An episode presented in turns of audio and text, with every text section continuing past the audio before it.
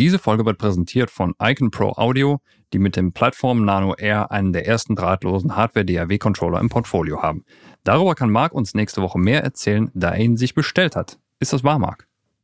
Das ist äh, wahr, sonst wird es da nicht so da stehen. Es kann Wahnsinn. sogar sein, dass der Postbote während der Aufzeichnung klingelt, um mir das Teil zu bringen. Äh, ich werde dann einfach mal kurz einen Moment verschwinden und das Paket entgegennehmen. Und ja, diese Woche habe ich es mit Paketen, aber dazu erzähle ich euch gleich mehr. Und über DAW-Controller wollen wir demnächst auch noch sprechen. Ne? Richtig. Äh, wird auch noch eine spannende Folge. Ich weiß gar nicht, wann ist das? In zwei Wochen, drei Wochen? Ja, ich habe den B-Sounds, den Robin, schon gefragt. Ah, sehr gut. nach seinem DAW-Controller. Er hört auch gerade zu. Hallo, erstmal an dich. Und ich glaube, er ist der einzige Hörer heute. Und äh, ja, ich, wir werden auf jeden Fall Stimmen zu DAW-Controllern sammeln. Also schreibt uns eure Erfahrungen an Redaktion in Sound Recording, damit wir die auch in dem Podcast, in der Episode zu dem Thema auch vorbringen können und auch so wenigstens ein bisschen Know-how reinbringen. Ne? Jawohl. Okay, jetzt haben wir wieder genug geschwafelt, jetzt geht's los. Let's go.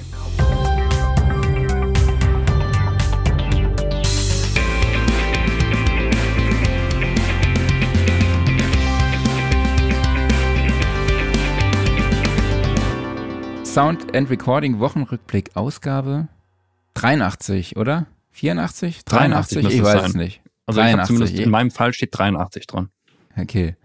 Ja, hallo an alle da draußen. Schön, dass ihr auch wieder dabei seid in dieser Woche. Ich spreche wie immer mit meinem Lieblingskollegen Klaus Beetz. Und ich mit dem wunderbaren und leicht verletzten Marc Bohn.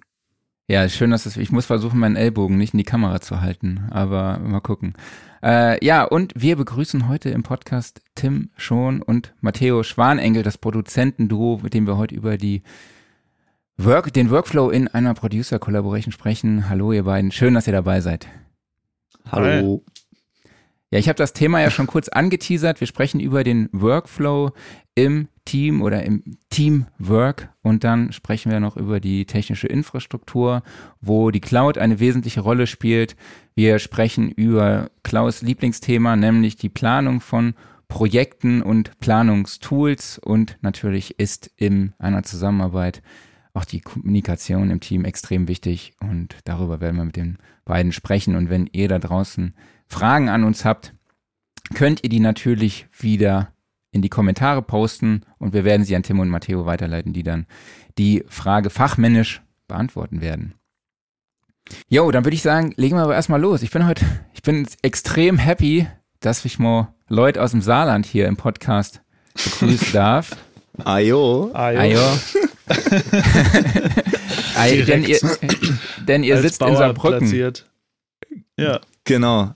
Genau. Erzähl doch mal, Herzen. wie, wie seid ihr zur Musik gekommen? Wie habt ihr zusammengefunden und wie sieht euer Studio aus?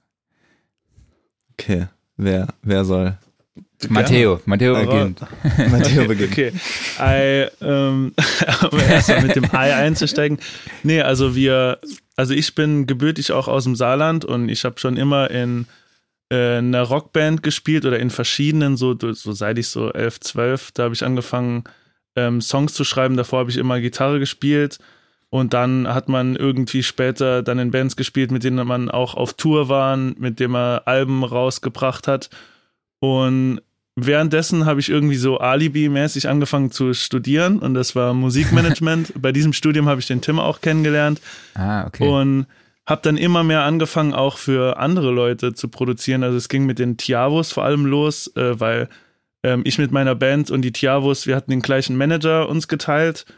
Und genau, dann durch Tiavo und das Studium habe ich dann immer mehr Tim und Tims Arbeit kennengelernt und wir waren immer so ein bisschen so Fanbo Fanboys von dem jeweils anderen und haben uns immer gegenseitig so angerufen und gesagt, oh ey, was du da wieder gemacht hast und dann hat er mich angerufen und gesagt, oh hier, die Sachen find, äh, findet er nice und dann haben wir irgendwie ganz viel telefoniert. Ähm, Tim hat mich ermutigt, noch mehr zu mixen und zu produzieren.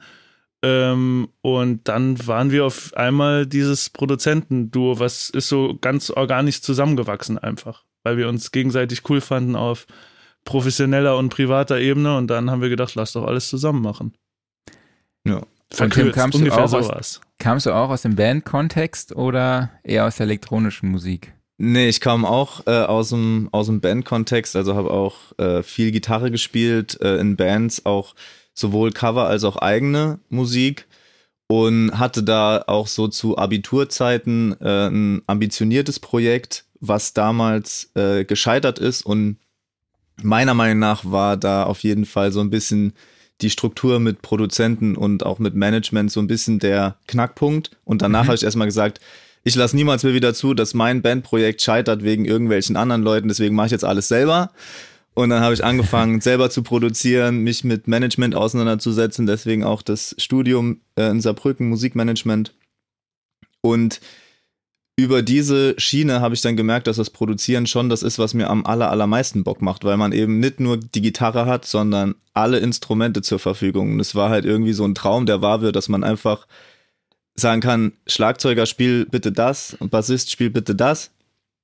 Und man kann das als Produzent einfach zu Hause so geil einfach sich so hinstellen. Und das war super geil. Und da habe ich irgendwie gemerkt, okay, Management und das alles, das ist es doch nicht. Und ich will jetzt einfach Produzent sein. Und dann mhm. bin ich nach dem Bachelor in Musikmanagement an die Popakademie nach Mannheim, habe dort den Master in Producing gemacht und war dann so für mich so vollwertiger Produzent aber zu der Zeit vor allem Engineer. Also ich habe da einfach super viel Bandrecordings gemacht und viel gemixt. Und dadurch kam ich dann auch äh, zu dem Tiavo-Projekt, wo ich halt vor allem als ähm, ja, Recording- und Mixing-Engineer dabei war, hier und da ein bisschen mitgeschrieben habe. Und da war dann eben die Schnittstelle zu Matteo. Matteo war eher ein Writer und ich war eher ein Engineer in dem Projekt. Und wir haben dann uns super viel ausgetauscht über die gegenseitige Arbeit. Also mhm. ich habe Matteo immer wieder irgendwas zu seinen Songwriting-Sachen gesagt und ich äh, und er mir zu, zu Mixes. Ähm, und dadurch kam dann eben so die erste Synergie so zustande und mhm. dann war es das ähm, Genetik-Album vor allem. Ja, also das, ja, das, war das erste, was wir zusammen genau. gemacht haben, das DNA-2-Album, genau. Und da war praktisch Matteo war schon drin im Team als, als Co-Writer und der hat dann irgendwann gesagt, an dem Punkt, wo es hieß, ja, wir brauchen jetzt mal jemand, der die Demos mal so ein bisschen aufpoliert, dass man die mal jemand zeigen kann und so, dass man mal ein Gefühl dafür entwickelt, wie das klingt. Hat dann Matteo gesagt, ey, lass doch mal einen Tim ein paar Mixes machen. Und dann habe ich mich mit Matteo zusammen hingesetzt und dann war schon relativ klar, äh, dass es nicht darum geht, hier so eine Auftragsarbeit zu machen, sondern wir saßen da zusammen an den Songs und haben halt die zusammen gemixt und dann war mhm. relativ schnell klar, dass das zusammen sehr gut funktioniert. Ja. Man auch einfach eine, wie Matteo gesagt hat, von vorher einfach schon so eine große Wertschätzung hatte für die Sachen, die der jeweils andere macht. Und ehe, ehe man sich versah, ist das richtig? ja. äh, war, war man dann, Paar. war man dann irgendwie, genau, waren wir ein Paar. Und, Weil ihr zusammen ja, angeln. genau. genau.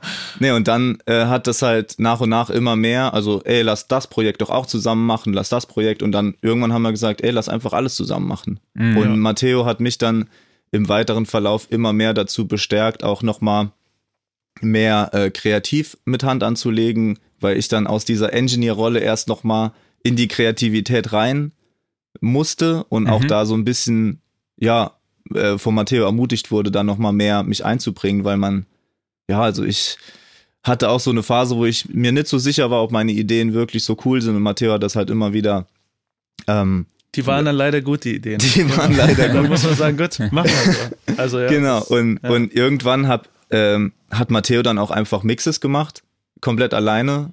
Und die waren auch immer geil. Und dann haben wir irgendwann gesagt, perfekt, wir können einfach beide, beides. Und das passt super gut zusammen. Das ist organisch zusammengewachsen äh, durch die gegenseitige Wertschätzung und das, die Synergie, die passt und der ja, cool. ja. Bevor wir dann äh, genau auf dieses Thema weiter eingehen, würde mich noch interessieren, wie sieht denn der Inhalt eines Studiums äh, von Musikmanagement in Saarbrücken aus? Also das war auf jeden Fall, als wir, also als wir das zu, äh, studiert haben, war das schon so ein bisschen Musikwissenschaft gemischt mit BWL und so ein paar Pressearbeitssachen, so die Richtung, so kann man sich mhm. das irgendwie vorstellen. Das war noch sehr klassisch. Jetzt mittlerweile hat sich das ein bisschen gewandelt. Also zum Beispiel der, der Tim macht da auch mehrere Veranstaltungen, ist der Dozent und da ist es, also da wäre ich also ich wäre jetzt sehr froh gewesen, wenn ich damals den Tim als Dozent gehabt hätte, weil da geht es halt genau um Musikproduktion und die Musikindustrie als Wertschöpfungskette und man kriegt halt so einen richtigen Überblick. Das war damals noch nicht so. Ähm, und deswegen war inhaltlich jetzt nicht so das ganz große Los da zu holen, aber was halt super krass war, war alle Leute, mit denen wir jetzt richtig eng zusammenarbeiten, also sowohl der Lukas Adamidis, unser Manager, als auch ähm, hier ähm, äh, Deon von Tiavo, ähm, der Produzent, die haben, also mit denen haben wir alle zusammen studiert so und haben uns da kennengelernt und keiner hatte da so die inhaltliche Verwirklichung in diesem Studium und man hat sich dann um die Menschen halt so gekümmert und das war halt ein einziges äh, Netzwerktreffen und sich ausprobieren. Das war hm. schon, mhm. ja, das war so okay, das cool. inhaltliche Ding. Jetzt würde mich noch interessieren, wie sieht denn eure Dienstleistung aus? Das heißt, ihr bietet quasi alles vom Songwriting bis zum fertigen Master an, richtig? Ja. Genau, also so ähm, der klassische Fall, man könnte bei uns äh, zu uns äh, reinkommen ins Studio ohne, ohne irgendwas. Wir würden dann zusammen eine Idee entwickeln, wir würden zusammen Musik hören, uns gegenseitig inspirieren, gucken, wohin die Reise geht, musikalisch. Und dann von den ersten Entwürfen, Skizzen, Beats, Songs, äh, Texten bis hin zum, zu den fertigen Recordings, Editings, Special Effects, Mixing, Mastering. Okay. Ja. Genau, genau und wir sind da eigentlich Genau, und wir sind da auch ganz offen, so das zu modifizieren, wie man auch immer Bock hat. Also manchmal ist es zum Beispiel auch so, uns ist es jetzt zum Beispiel, wenn eine Band mit uns zusammenarbeitet, dann wäre es für uns auch okay, wenn die, die Drums selber recorden und wir mhm. das dann einfach äh, gemeinsam fertig machen, aber wir recorden auch gern die Drums oder mit einem äh, mit einem Künstler, ähm, mit so einem Elektronikkünstler, ist es okay, wenn der schon Sachen mitbringt oder wenn der seine äh, äh, Adlibs dann zu Hause recordet. So, das ist alles so sehr ähm, flexibel bei uns möglich und uns geht es eigentlich immer so um die Gesamtheit des Songs und das muss krass werden und ähm, ja. Wir können aber jedes Tool bedienen, um das äh, mhm. herzustellen, aber richten uns immer danach, was ist denn für den Künstler am besten, wie fühlt denn der das am meisten? Braucht er uns als Feedback-Schleife hier zum Recorden oder will der lieber alleine im Kämmerchen ähm, das recorden und uns die Spuren schicken? Also da sind wir einfach, der, also der künstlerische Prozess ist da uns das Allerwichtigste und dann kommt alles andere drumherum so. Und auch nicht nur für Künstlerinnen und Künstler, sondern eben auch für Producer. Also ja. es ist für uns auch super wichtig, mit, mit anderen Produzenten zu, äh, zusammenzuarbeiten, weil gerade heutzutage passiert ja auch viel. Man schickt sich Samples hin und her, man schickt sich Beats hin und her. Ja. Und mhm. es ist überhaupt nicht, es hat überhaupt gar keinen, äh, wie sagt man, es ist keine, keine Schwächung als Produzent zu sagen, ich benutze was, was ein anderer produziert hat und arbeite daran weiter oder also wir könnten einfach ein Beat von jemand nehmen und darauf äh, ja. Text und äh, Vocals schreiben oder jemand schreibt Vocals und wir machen Beats oder wir, wir liefern ein Sample. Also auch da, ich glaube, das ist ja dann auch hier äh, so die Topic des Tages. Auch da äh, haben wir halt die Ellbogen immer drin und ja. versuchen halt einfach Teil von was Geilem zu sein und jedes Projekt irgendwie ähm, ja zu, zu verbessern oder zu beflügeln. Äh, verbessern ist immer so ein schwieriger Ausdruck, gerade bei Kunst, aber ja, also wenn wir ein Teil von einem Projekt sein können, um das Ganze weiterzubringen, dann sind wir super froh und ähm, sind offen für jede, für jedes, äh, wie sagt man, ja. äh, für jeden Part, den man da ausfüllen kann. Ja, also okay. ich glaube, wir versuchen immer es nach unserem Gefühl auf den Punkt zu bringen. Also wie es für uns so, wo sind, wo verläuft sich noch ein bisschen und wo ähm, ähm, fehlt irgendwie noch, wo müsste man noch reduzieren und genau deswegen da sind wir dann eigentlich immer voll gewählt für alle Kollaborationen, genau. Okay, cool. Vielleicht steigen wir dann auch schon ins Thema ein. Wie sieht denn eure Zusammenarbeit aus? Also wie kann man sich den Workflow vorstellen? Tim, du hast eher, du hast eben gesagt, du bist eher der Engineer, Matteo ist eher der Writer, wobei du dann auch nachher noch ergänzt hast, äh, dass ähm, Matteos Mixes mittlerweile auch sehr gut sind und Tim hat ein, äh, Matteo hat eingestanden, dass Tims Ideen auch ganz geil sind. Ähm, ist das wie seid ihr da aufgeteilt? Teilt ihr, teilt ihr euch das auf oder ist das mittlerweile dann auch nahtlos ineinander übergegangen? Ja, ist ähm, sehr nahtlos, aber aktuell vor allem auch so ein bisschen projektspezifisch. Also ähm, wir haben einfach mehr zu tun, als eine Person alleine schafft und auch gar nicht die Möglichkeit, immer zu zweit an einem Projekt zu arbeiten. Und deswegen ist Mhm. jetzt zum Beispiel diese Woche macht Matteo gerade Mixes für Projekt Ja. A und ich mache Beats für Projekt B. Und wir schicken uns immer die Zwischenstände hin und her und geben uns Feedback, aber es ist immer einer praktisch operativ dran. Und sollte jetzt irgendwas passieren, dass man sagt, ey, ich stecke hier ein bisschen fest, ich komme hier nicht voran, gibt es immer die Option zu sagen, okay, lass mich mal kurz die Session öffnen oder ey, lass im Studio treffen und dann gucken wir uns das gemeinsam an. Und die Option kann man jederzeit ziehen, aber man kann es auch jederzeit äh, praktisch autark voneinander durchziehen. Ja, das Coole ist, da, dass es jetzt halt äh, so viel geworden ist, können wir halt uns so ein bisschen immer aussuchen, wo brennt jetzt, lodert das Feuer, Feuer am krassesten für Okay. jetzt das Projekt, was man hat. Und dann kann man jetzt sagen, oh, ich spüre da gerade richtig viel, ich habe da voll viele Ideen, ich gehe da rein. Und dann kann man das einfach so austeilen, so nach Projekten. Und oft ist es aber so, dass, dass es schon wichtig ist, dass wir gemeinsam irgendwie was anfangen. Also auch so mit dem Künstler zusammen dann äh, auf so äh, unterbewusster Ebene gibt es dann halt einfach so ein Gefühl für den Song oder für die Produktion, in welche Richtung das eigentlich gehen soll. Da ist schon immer Mhm. gut, wenn man da zusammen anfängt. Und dann arbeiten wir halt beide so intensiv zusammen und sind so sehr im Austausch, dass wir immer den anderen auch irgendwie mitdenken und wir halt so einen gemeinsamen Anspruch entwickelt haben und dann halt eben auch in ähm, ungefragt einfach so ein, so, ein, so ein Projekt dann auch zu Ende bringen können, äh, ohne dass da jetzt jeder Schritt von jedem abgesegnet werden muss, sondern dass wir haben da immer so, ja, einfach diesen gemeinsamen Anspruch mittlerweile, so das automatisiert sich immer mehr. Okay, Ja. und wie sieht's denn so mit Bürokratie aus? Also ähm, Buchhaltungskram und so. Ist da, ist da einer von euch der Profi oder macht ihr das auch gemeinsam? Ja, so, äh, so zusammen wir auch sind, so getrennt sind auch unsere äh, Business-Bereiche. Ja. Also jeder von uns hat seine praktisch seine eigene Firma angemeldet. Und ähm, ich habe eine GBR auch noch, ähm, da ist mein Vater auch noch Mitgesellschafter und meine Mutter.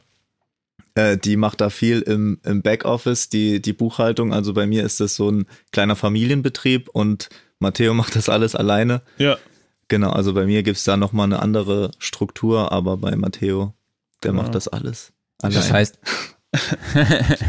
ja, so ist es. ja, das genau. heißt, ihr arbeitet zwar als Duo zusammen, aber ihr habt jetzt nicht äh, gemeinsam eine ein Unternehmen oder eine GWR gegründet und arbeitet Genau. aus dem heraus, sondern ihr seid beide trotzdem noch autarke Freiberufler, nenne ich es jetzt einfach mal, beziehungsweise Tim, du mit deiner GWR. Genau, Ja. richtig. Also das, das ist uns auch, glaube ich, am wichtigsten so für die, also die Zusammenarbeit basiert auf einer gegenseitigen Wertschöpf, äh, Wertschätzung und einem Respekt und einem Vertrauen. Und wir haben da bisher nie irgendwelche Verträge oder Dinge gebraucht. Mhm. ähm, und verlassen uns darauf, dass die Zusammenarbeit so funktioniert und sollte eines Tages, man wünscht sich natürlich nicht, nicht funktionieren, dann können wir auch einfach sagen, ey, das war's. So, es ist überhaupt kein Zwang und kein Druck und es soll so lange gut funktionieren, wie, wie es eben Mhm. funktioniert und keine, keine Vertragskonstrukte einen dazu zwingen, Dinge zu tun, die man nicht will. So, das, Ja. Das bringt einen halt auch dazu, dass man sich jeden Tag aufs Neue dafür entscheidet und sagt, ach, mit wem würde ich am liebsten zusammenarbeiten? Ah ja, mit dem Tim. Und also solange das so ist, ist es cool. Also und dann äh, funktioniert es auch und dann muss man halt, wenn es Probleme gibt, ähm, kann man da nicht irgendeine Struktur drüber stülpen und sagen, ah ja, wir, es muss ja klappen, weil wir haben ja eine Firma zusammen, sondern es muss gar nicht klappen, sondern wir müssen es einfach hinkriegen und Mhm. dann und dann klappt es auch so. Also das ist, dann bleibt man immer so, ich sage jetzt nicht auf den Zehenspitzen, aber man bleibt halt immer im Austausch und lässt sich nicht so fallen in diese Struktur. Deswegen war das für uns immer cool eigentlich. Ja. Okay. Ja, dann lass uns doch mal zur technischen Infrastruktur kommen. Ähm, ich habe es ja eben schon erwähnt, da ist ja, das ist äh, Clou- Cloud-basiert steht da im Fokus. Das heißt, ihr arbeitet mit der Dropbox und müsst natürlich kompatibel zueinander sein. Ähm, aber vielleicht, ich übergebe einfach mal das Wort an euch. Wie, in welcher DRW arbeitet ihr? Habt ihr euch da auf eine fokussiert, um kompatibel miteinander zu sein, um von extern auf einen Server zuzugreifen und dann dort eine Session zu öffnen? Genau, also wir, wir haben jetzt so mittlerweile ähm, die meisten DAWs mal durchgewechselt und sind jetzt äh, letztendlich hängen geblieben bei Ableton so für so kreative Initialprozesse, wenn man einen Song anfängt oder ein Beat anfängt. Und dann geht's meistens gegen Ende hin immer zu Pro Tools und da wird dann alles äh, fertig gemixt und gemastert. So, das sind mhm. so die DAWs. Aber die große Konstante in unserem beider Produzentenleben ist auf jeden Fall die Dropbox. So, das das hat uns durch alle DAWs begleitet und das war, ich, also ich sage jetzt mal für mich, aber für uns beide schon der absolute Gamechanger, als das losging, dass man einfach seine gesamten Inhalte in diesem Teil abspeichern kann und das in Echtzeit synchronisiert wird. Mhm. Man keine Backups mehr machen muss, weil man einfach sagen kann, okay, den Kram will ich nur noch online und nicht mehr äh, offline. Plus kollaborationsmäßig ist es halt auch so. Also wir müssen nie irgendwas irgendwo hochladen, sondern wenn wir, wenn wir einen Bounce von irgendwas schicken, dann schicken, verschicken wir einfach direkt den Link und ähm, Tim kann auf alles zugreifen, was ich habe und umgekehrt. Und mhm. natürlich müssen wir schon so bei DAW und Plugin-Sachen so ein bisschen Entscheidungen immer zusammentreffen und sagen, okay, wollen wir jetzt wirklich die Fabfilter Sachen benutzen oder nicht. Und dann probieren wir sie beide mal aus und dann probiere ich sie vielleicht mal als erstes aus und dann Tim und dann trifft, äh, trifft man sich irgendwann und sagt, okay, alles klar, lass es jetzt zusammen machen. Aber genau, so das ist so das, der Rahmen irgendwie mal. Ja. ja. Okay, okay, und in, im, egal welchem Status der Song jetzt ist, egal ob in Ableton oder in Pro Tools, die sagt, die Sessions liegen auf der Dropbox und ihr ja. könnt ortsungebunden von überall drauf zugreifen. Genau. Ja, genau. Ja, weil wir auch keine. Ich, sorry. Nee, alles gut. Sprich mhm. weiter. Genau, ich wollte nur sagen, dass, weil wir halt auch keine Hardware ähm, brauchen unbedingt. Also es gibt jetzt kein Interface oder kein äh, Hardware-Kompressor oder irgendwas, was wir brauchen, um die Sessions zu öffnen. Also das ist, glaube ich, auch immer ganz wichtig, mhm. dass man theoretisch, man könnte morgens, wenn man sich sein Frühstücksei macht, den Laptop öffnen und halt noch irgendwie ein bisschen ähm, Feedback äh, einpflegen, was man über die Nacht irgendwie bekommen hat äh, von der Band oder so. Ähm, das ist einfach ein, ein krasser Luxus, finde ich, weil ja, ich erinnere mich da immer an diese eine Situation, als wir das äh, Tiavo-Album gemacht haben. Da war ich praktisch der, der Mixer, der die finalen Mixes gemacht hat und Volker Gebhardt war damals der Mastering-Engineer. Und wenn dann irgendwie der Volker abends um halb zwölf das Master geschickt hat und es hat der Band nicht gefallen äh, und die haben gesagt, ja, da muss man am Mix nochmal was ändern, dann bin ich natürlich irgendwie nachts aufgestanden und habe das da irgendwie gemacht und bin nach Hause gefahren und habe da irgendwie mein, ganz, mein ganzes System da angeschmissen und habe dann angefangen, da nochmal zu mixen. Und heute würde ich sagen, ja, ich hole gerade schnell den Laptop ins Bett und mach das schnell und schick's wieder raus und dann ist gut. Das ist natürlich schon, ja. oder halt am nächsten, heute würde man sagen, okay, wir machen es am nächsten Tag. Damals war man natürlich äh, äh sehr, so sehr motiviert. Übermotiviert, ja. genau. Aber so, das ist halt einfach ein Luxus, dass man sagen kann, ja, kein Stress, ich mache das hier kurz. Ja. ja. Und Plugin-seitig seid ihr dann auch gleich aufgestellt, damit, ne, damit jetzt nicht irgendwie jemand ein Plugin verwendet, was der andere halt nicht hat. So seid ihr dann auch kompatibel ja. zueinander. Genau. Also es gab auf jeden Fall mal eine Zeit, da hatte ich auf jeden Fall ein paar Plugins mehr. Irgendwie, ich hatte damals auch noch diese ganzen Slate-Sachen und ja. so. Und dann ist aber uns aufgefallen, wenn ich die nutze, bringt uns das überhaupt nichts, weil dann kann der Matteo die Session nicht öffnen. Mhm. Und so wichtig waren uns dann die Plugins dann auch nicht, als mhm. dass wir den Workflow dann halt schützen wollten. Und dann habe ich gesagt, okay, dann verzichten wir halt in Zukunft auf Slate-Sachen und ähm, haben genug andere ja. Plugins. Und so ist jetzt einfach so eine goldene Mitte, glaube ich, entstanden. Also wir, wir kriegen immer mal wieder Sachen dazu und ja, oft sind es ja auch so Abo-Modelle mittlerweile coolerweise, wo man einfach mal sagen kann, ja, komm. Ja. machen wir jetzt, machen wir jetzt nicht mehr weiter. Oder machen wir mal für einen Monat und gucken mal und dann ist man in der Falle. Aber ja, genau. Ich habe noch mal eine Frage zur Dropbox. Also das klang ja bei euch so, als ob das einfach traumhaft funktioniert. Hattet ihr da nie irgendwann mal technische Probleme mit? Weil ich kenne es jetzt nicht aus dem DAW-Bereich, sondern nur aus der äh, Instrumentenentwicklung für Kontaktinstrumente. Da war es oft mhm. so, wenn ich mit einem Kunden mal einen Ordner geshared habe, dass irgendwelche komischen technischen Situationen auftraten, dass was nicht funktionierte. Dann musste man es mal aus der Dropbox rausnehmen und wenn es dann lokal auf der Festplatte hatte, dann ging es auf einmal und in der Dropbox dann nicht. Also hattet ihr auch mal solche Situationen mhm. oder war eigentlich immer alles wunderbar? Also eigentlich funktioniert immer alles geil. Also ich glaube, es ist wichtig auf jeden Fall, dass halt alle Dateien, auf die zugegriffen werden, dann auch wirklich in der Dropbox sind. Also auch jetzt im Musikproduktionsbereich ist es zum Beispiel, also sobald du jetzt äh, Samples aus deinem Sample-Ordner benutzt, also zum Beispiel bei Splice und das ist nicht in der Dropbox, dann findet das Drumrack natürlich die Samples nicht. Deswegen mhm. gibt es da immer so Funktionen wie alles sammeln und sichern. So daran muss man immer denken. Mhm. Aber wir hatten auf jeden Fall eine Situation, die krass war ähm, da hatten wir einen gemeinsamen Ordner mit einem Künstler ähm, und der hatte den Mac Cleaner installiert und oh. der hat da wirklich sein Unwesen getrieben des Grauens und hat mhm. einfach, der, also der macht ja so Sachen wie, der löscht doppelte Dateien und bei, bei DAWs wird ja alles gleich benannt. Mhm. Lead Vocals 1, Lead Vocals 2.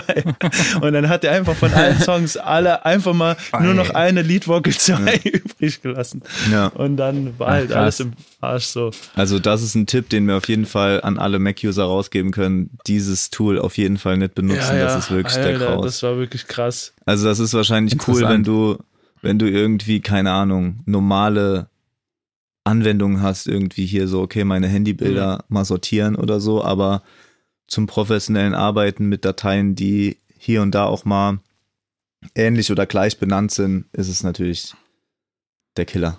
Deswegen, also das hat echt immer sehr gut geklappt. Also auch so ganz im Gegenteil war dann die Dropbox in dem Moment das Einzige, was uns noch irgendwie geholfen hat, das zu retten, weil man bei Dropbox okay. halt 180 Tage alles wiederherstellen kann und in jede Zwischenversion gehen, weil der halt einfach alles erfasst und speichert, auch wenn man es schon gelöscht hat. Also das ist schon Crazy. Ja. Wie war das, das heißt der, also ja, wie war das mit der CPU-Last? Äh, ich kann mich an Zeiten erinnern bei der Dropbox, da war, wenn mal viel zu tun war da, dann hat die irgendwie den Rechner komplett in Beschlag genommen. Hm. Also hm. bisher ist das auf jeden Fall mal nicht aufgefallen, aber ich habe auf jeden Fall hin und wieder mal diese, diesen Taskmanager an und das ist eigentlich relativ entspannt mittlerweile. Also ja. da ist das immer ganz weit unten Haben im die Ranking. So, das viel rumgeschraubt ja. und optimiert. Ja, kann gut sein, ja. Also ich glaube, der Internetbrowser, der, das ist immer krass, wenn man, ja, wenn man ja. so merkt, so, okay, es geht jetzt irgendwie in die Knie, dürfte aber eigentlich so nicht sein, man macht mal Safari zu, ja. dann läuft's wieder. Ach, krass. Ja. Also, ja, muss ich Ahnung, mal was auschecken. da passiert. Ich bin mal bei Google Drive im Moment unterwegs, aber ich glaube, mhm. Dropbox klingt ein bisschen besser. Und ja. du hast, ihr habt es ja schon angesprochen, also die Datensicherung und Backup-Möglichkeiten sind wahrscheinlich auch ein Riesenvorteil mit solchen ja. Cloud.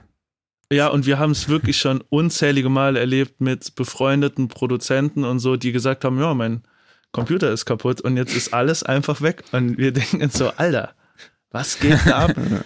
Also das ist halt krass, also weil bei uns, wir müssen da wirklich einfach gar nicht dran denken und das ist natürlich das Schlimmste, was es gibt, wenn man dann, also wenn jetzt alles Material einfach weg wäre und hm. natürlich hm. kann man das sichern, aber so in der Dropbox muss man halt gar nicht daran denken, einfach so.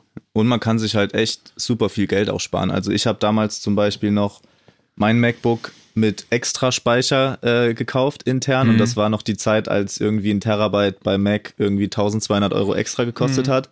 Ja. Darauf hat Matteo schon verzichten können, weil er gewusst hat, er speichert das meiste in der Dropbox Unlimited äh, ja, ja. Ähm, Speicherkapazität. Und da ist es ja einfach so, wenn man ein Projekt abgeschlossen hat, dann drückt man auf äh, nur, nur online ja. und dann ist es praktisch von der internen Karte weg. Und also ich hätte mir praktisch de facto 1200 Euro sparen können. Ja. Ähm, Was kostet genau. das Unlimited-Abo? Ich glaube so 15. Ja. Also als Team, glaube ich, 15 Euro oder so. Genau, man kann Euro da diese. Monat, das geht ja eigentlich. Ja. Diese Team- oder Enterprise-Version, ja. je nachdem. Genau. Also ne, das können wir wirklich einfach nur jedem empfehlen. Vor allem auch so, also viel die Alternativen sind ja auch so, dass man WeTransfer benutzt und das ist auch wie, an sich ein cooles Tool, aber das läuft halt immer ab. Also und das ist schrecklich. Mhm. Also und man hatte ja nicht immer die Zeit, diese Dinger da runterzuladen und dann passiert schon hin und wieder mal, dass man sagen muss, ja gut, Sorry. sorry, das haben wir nicht runtergeladen, komm jetzt erst dazu, kannst du das nochmal schicken und dann, ja auch so, und ich kann mich auch noch so aus Bandzeiten erinnern, da musste ich nach jeder Probe, wenn wir irgendwie einen Mitschnitt gemacht haben, das erst noch irgendwo hochladen und dann verschicken und diesen Moment gibt es einfach gar nicht mehr, sondern ich klicke in meinem Desktop einfach auf Dropbox-Links erzeugen, schicke das bei WhatsApp raus und bin weg. Oder man kann das ja auch von, von, ähm, von unterwegs machen am Handy so. Kann man Ja. den neuesten Bounce äh, äh, hören und dann einfach verschicken so. Geil. Ja, stimmt, das ist echt ganz geil. Dropbox, mach mal, spendier Ja. mal hier. Die, die Leute von Dropbox dürfen sich jetzt gerne bei uns melden. Äh, Genau, der Podcast ist äh, nicht gesponsert von Dropbox. Vielleicht müssen wir mal anrufen. Auf jeden Fall. Habt ihr denn Erfahrungen mit der Avid Cloud machen können oder habt ihr von Anfang an dann halt gesagt, ja, nee, weil wir sowieso Ableton nutzen, ähm, ist das für uns eigentlich uninteressant? Also wir haben, Kürzlich jetzt äh, wir haben einmal kurz, also wir hatten da, hatten da so ein Projekt in der Pipeline, was jetzt aber irgendwie wieder so stagniert ist und die wollten das unbedingt und dann haben wir gesagt, klar, können wir mal ausprobieren so Hm. und das, der erste Eindruck war ein bisschen verkopft, weil man muss dann immer ja so Sachen anklicken, die der hochladen soll. Also man muss dem sagen, was er jetzt hochladen soll und was nicht und das fand ich jetzt nicht so mega intuitiv so und bei Dropbox Okay. ist halt einfach alles, alles oben. Ja, alles direkt. So. Kann natürlich schon auch Sinn machen, also je nachdem, Ja. wenn man jetzt was sharen will an jemand, der nur einen bestimmten Teil von dem Projekt übernimmt, Ja, kann man dem halt das alles sparen. Also angenommen, da ist ein Film, ja, ja Dude, genau. der dann nur Ja, ja. sagt, hier Audioschnitt, dann schickt er halt nicht die ganzen Ja, und ich glaube, wenn du weiß ich. jemanden recorden willst oder so, also so eine Remote-Session machen willst, dann geht das auch gut, weil die dann, dann Mhm. alles runterladen können. Ja. Ja. okay, ja. Ja, also macht sicher Sinn. Äh, bei der Dropbox ist dann halt einfach alles drin, aber dann kann man eben vorher eine Version bouncen, wo man sagt, okay, Ja, das Instrumental ist zusammengefasst als eine Spur und macht ein Vocal Recording. ja. Irgendwie sowas, ja. Okay, gibt einen und, Workaround. okay, und ihr habt euch ja gegen DSP Plugins, nenne ich sie nenn ich sie jetzt mal, entschieden, damit ihr einfach Mhm. auch ortsgebunden arbeiten könnt. Du hast eben schon gesagt, so, oder beim Angeln oder nachts stehst du dann einfach mal Ja. auf, machst das im Bett. Genau. Also ich habe gestern zum Beispiel auch ähm, Fußball geguckt, ähm, Bayern gegen Kiew und dann habe ich währenddessen einfach mit dem Laptop auf dem Schoß noch ein bisschen an einem Beat rumgeschraubt Mhm. Und das hätte ich nicht gemacht, wenn ich da noch zwei Interfaces und noch eine URD-Karte und einen externen Bildschirm und dies und das noch alles anschließen müsste und ja, deswegen bin ich super happy, dass ich einfach diesen Laptop aufmachen kann. Wir Genau. machen auch super viel über Kopfhörer, also auch da ja. wir haben zwar hier super geile Monitore von, von Cars Digital. Ja, Ja, der Saarländer Firma. bleibt bei saarländischen. Klar, äh, klar. Und hier auch akustisch einiges äh, Cooles gemacht, aber auch da, es muss auch mal von zu Hause über Kopfhörer funktionieren und auch da stabil und geil klingen. Ja, und das, da- ich glaube, das höchste Gut bei uns ist auf jeden Fall, oder also ich spreche jetzt mal für mich, ist so die Kreativität und äh, die Nutzen, wenn sie auftritt und die Inspiration. Und alles, was da bremst, wird halt einfach rausgelöscht. Also das, Mhm. weil, also die, die Möglichkeit zu sagen, man sitzt auf dem Sofa und sagt, Alter, ich habe gerade eine Idee. Und dann das direkt machen zu können, ohne kurz erstmal die Röhren warm laufen lassen und den alten Verstärker aus dem Keller rausziehen. Das ist halt schon mega, mega Am geil. ist Total so. Recall erst Sondern, so ja, also weißt du, du kannst, du kannst ja ein Beat auch auf Laptop-Boxen anfangen. Also das, da fragt jetzt auch keiner am Schluss so, äh, was hast denn den gehört am Anfang? Was Mhm. waren da, was ist denn da durchgelaufen? so, das ist für uns echt, also wir, wir verurteilen das alles nicht, sondern wenn das einem genau dieses Gefühl gibt von Schnelligkeit und geil, ich weiß genau, was ich mache und kein Plugin verhält sich so wie das, dann ist das alles cool so. Ähm, genau, und wir haben eigentlich im Prinzip den gleichen Anspruch, dass der Workflow halt einfach zählt und bei uns setzen wir da halt einfach so ein bisschen woanders an und dieser ganze DSP-Kram bremst da extrem. Also was interessant werden könnte irgendwann mal sind so die ganzen Pro Tools äh, Sachen mit diesen Carbon Dingern, das haben wir uns schon Mhm. öfter mal so angeguckt so. Da kann man, also da finde ich cool, dass das so über das System übergreifend funktioniert und nicht nur für diese ganzen UAD-Sachen, sondern du kannst ja mehrere Plugins dann einfach mit dieser DSP Power öffnen, die du auch normal auf dem Laptop öffnen kannst. Das könnte irgendwann mal interessant sein, wenn wir in einer vollen Session mal noch Vocals recorden wollen am Schluss.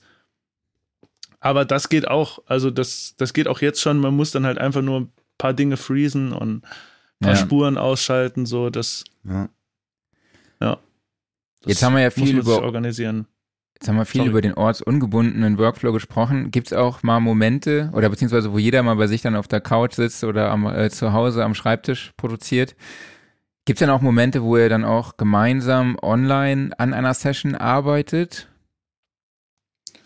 Also meistens nur via FaceTime, oder? Also wir Ja. zeigen uns immer so kurz mal Sachen und äh, keine Ahnung, so wenn einer von uns einen Song schreibt oder so gerade und hängt gerade bei einer Zeile fest oder Tim hat irgendwie eine Melodie geschrieben und dann telefonieren wir und sagt, äh, sing mal eher so und nicht so und dann weißt du, dann Mhm.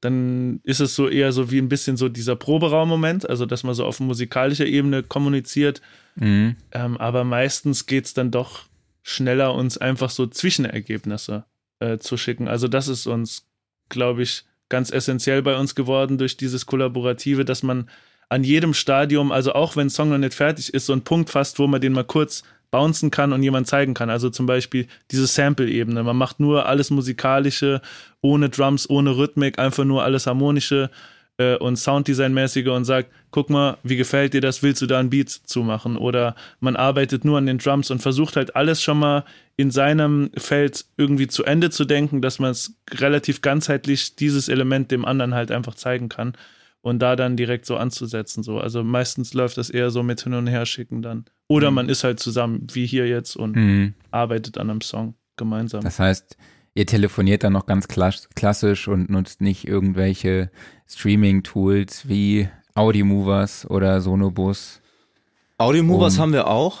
ja, Ja, also gut, dass du sagst. Audiomovers ist insofern geil, dass man halt eben dann in voller Qualität mithören kann. Also Ja. über, über FaceTime kann man ja sich auch nur so eine, also es ist dann wirklich nur die kreative Idee, wenn es jetzt Mhm. um wirklich Sonics geht und ob die 180 Hertz äh, da lauter oder Ja. leiser muss, ja. dann kann man halt Audiomovers schon nutzen. Das funktioniert auch wirklich sensationell gut. Ich benutze das auch in der Uni, also in meinem äh, Seminar Musikproduktion mache ich dann praktisch auch immer außerhalb von äh, MS Teams, was ich da nutzen muss bei der Uni, ähm, Oh. eben noch ein Audiomovers äh, Link auf und dann können die Studierenden das praktisch in ja, voller Qualität einfach mithören. ja. Ähm, ist schon ein super geiles Tool. Shoutout. Genau, ich kann aber noch mal Sonobus empfehlen, finde ich auch ganz cool. Da können sich auch Mhm. mehrere, das kann man in die DAW reinladen auf dem Masterbus. Der andere kann das dann auch, ist ein Plugin, beziehungsweise auch eine Software, die auch standalone funktioniert und man kann dann über diese, äh, über dieses Plugin, über diese Software sich die Audiospuren, beziehungsweise die Stereo, ähm, den Stereobus, den Masterbus aus einer DAW hin und her routen. Das Mhm. ist echt auch Okay. Ah, auch ganz cool, krass. auch in unterschiedlichen Qualitäten. Ich meine, da gibt's ja auch so Tools wie Satellite von Mixed in Keys, wo man sich dann auch gegenseitig äh, in so einer Online-DAW die MIDI- Hm. und Audiospuren hin und her schieben kann. Oder äh, Session Wire gibt's auch noch, ist auch ein ganz cooles Tool. Da, Mhm. Ich packe euch die ganzen Sachen mal in die Show Notes und du Ja. hast Remote Recordings schon angesprochen. Ist das auch was, was ihr macht? Hm. Bisher, bisher haben wir das noch nicht gemacht. Also es gab jetzt einmal wieder so, ist es kurz mal darauf hinausgelaufen, dass wir es machen, aber dann, also es ist so eine Berliner, Berliner Künstlerin, mit der wir zusammenarbeiten. Äh, und die kommt dann doch einfach vorbei. Ja. Also Ja, die, die kommt uns jetzt in Saarbrücken besuchen und wir, wir recorden dann da alles final. Ähm, Hm. ja. Ja, ich glaube, es ist auch, also dieses, wir recorden ja super selten Sachen einfach nur des Recordens Mhm. wegen, sondern, also wenn wir hier Vocals recorden, ist es ja halt eben auch wichtig, dass die, dass die Performance und der Ausdruck und der Vibe und alles passt und das kriegt man einfach zusammen, zusammen in einem Raum mit dem, mit dem Artist einfach auch besser Ja, hin. Also, Also, wir- recorden auch meistens so, also mit dem Mikro im gleichen Raum und nicht in der Booth so. Also das ist dann auch nochmal so, Genau. eine, so eine Sache, dass wir da meistens einfach immer nebendran sitzen und uns austauschen über die Performance und ja. Ja. Und halt eben auch so songwriterisch dann vielleicht auch während des Recordings noch das eine oder andere tweaken und sagen, ah, sing das mal so, sing das mal so. Und es geht natürlich schon viel schneller und intuitiver, wenn die Leute einfach auch äh, nebendran sitzen. Wir haben noch eine User-Frage. Deswegen ist es zum- selten vorkommen. Ja. Sorry. Äh, wir haben noch eine User-Frage zum Thema Dropbox und zwar von Frostbox. Was, wenn Dropbox morgen die Preise um 100% erhöht? Man begibt sich in große Abhängigkeit. Vielleicht besser OwnCloud oder ähnlich. Also einmal in einen eigenen Server investieren. Wie seht ihr das? Hm. Puh, Das ist natürlich, das ist eine, Das ist ein eine berechtigte Argument. Frage.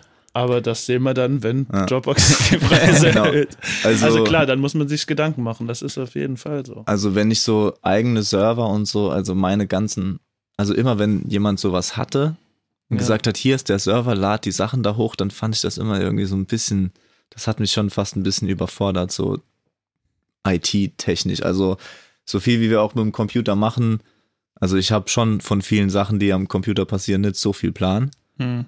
Und ich glaube, so einen eigenen Server würde ich mir jetzt ad hoc gar nicht so richtig äh, zutrauen, glaube ich. Also Ja. müsste ich jetzt erstmal Matteo fragen, hast du Bock, dich damit auseinanderzusetzen? ja, Ja, aber meine, berechtigte ja- Frage auf jeden Fall. Ich glaube, bei 100 Prozent, die Dropbox hört nicht mit, bei, Dropbox, bei 100 Prozent wären wir fast noch dabei. auf jeden Fall. Ja, und ich meine, es Ja, gibt ja auch genug 15 andere Euro. Anbieter noch. Ne? Also man, man kann ja. Ja. auch einfach zu ja, OneDrive oder iCloud oder sowas umziehen. Stimmt, also iCloud weiß ich jetzt auch gar nicht, wie das, wie das ist, ähm, ob das Gleiche damit auch funktionieren würde. So in der Form. Ja, bestimmt.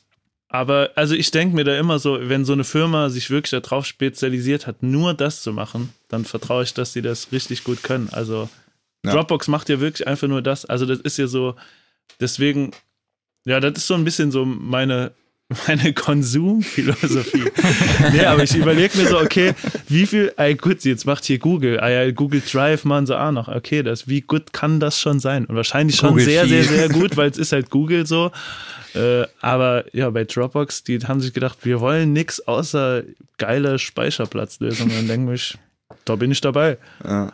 Und ich denke auch, ich meine, es gibt ja mittlerweile genug Konkurrenz, äh, die im gleichen Preissegment ist und die auch genauso gut ist. Und wenn Dropbox jetzt auf die Idee kommt und sagt, wir werden morgen doppelt so teuer, dann Mhm. sagt die Konkurrenz, ja, alles klar, wir freuen uns über neue Kunden. Ne?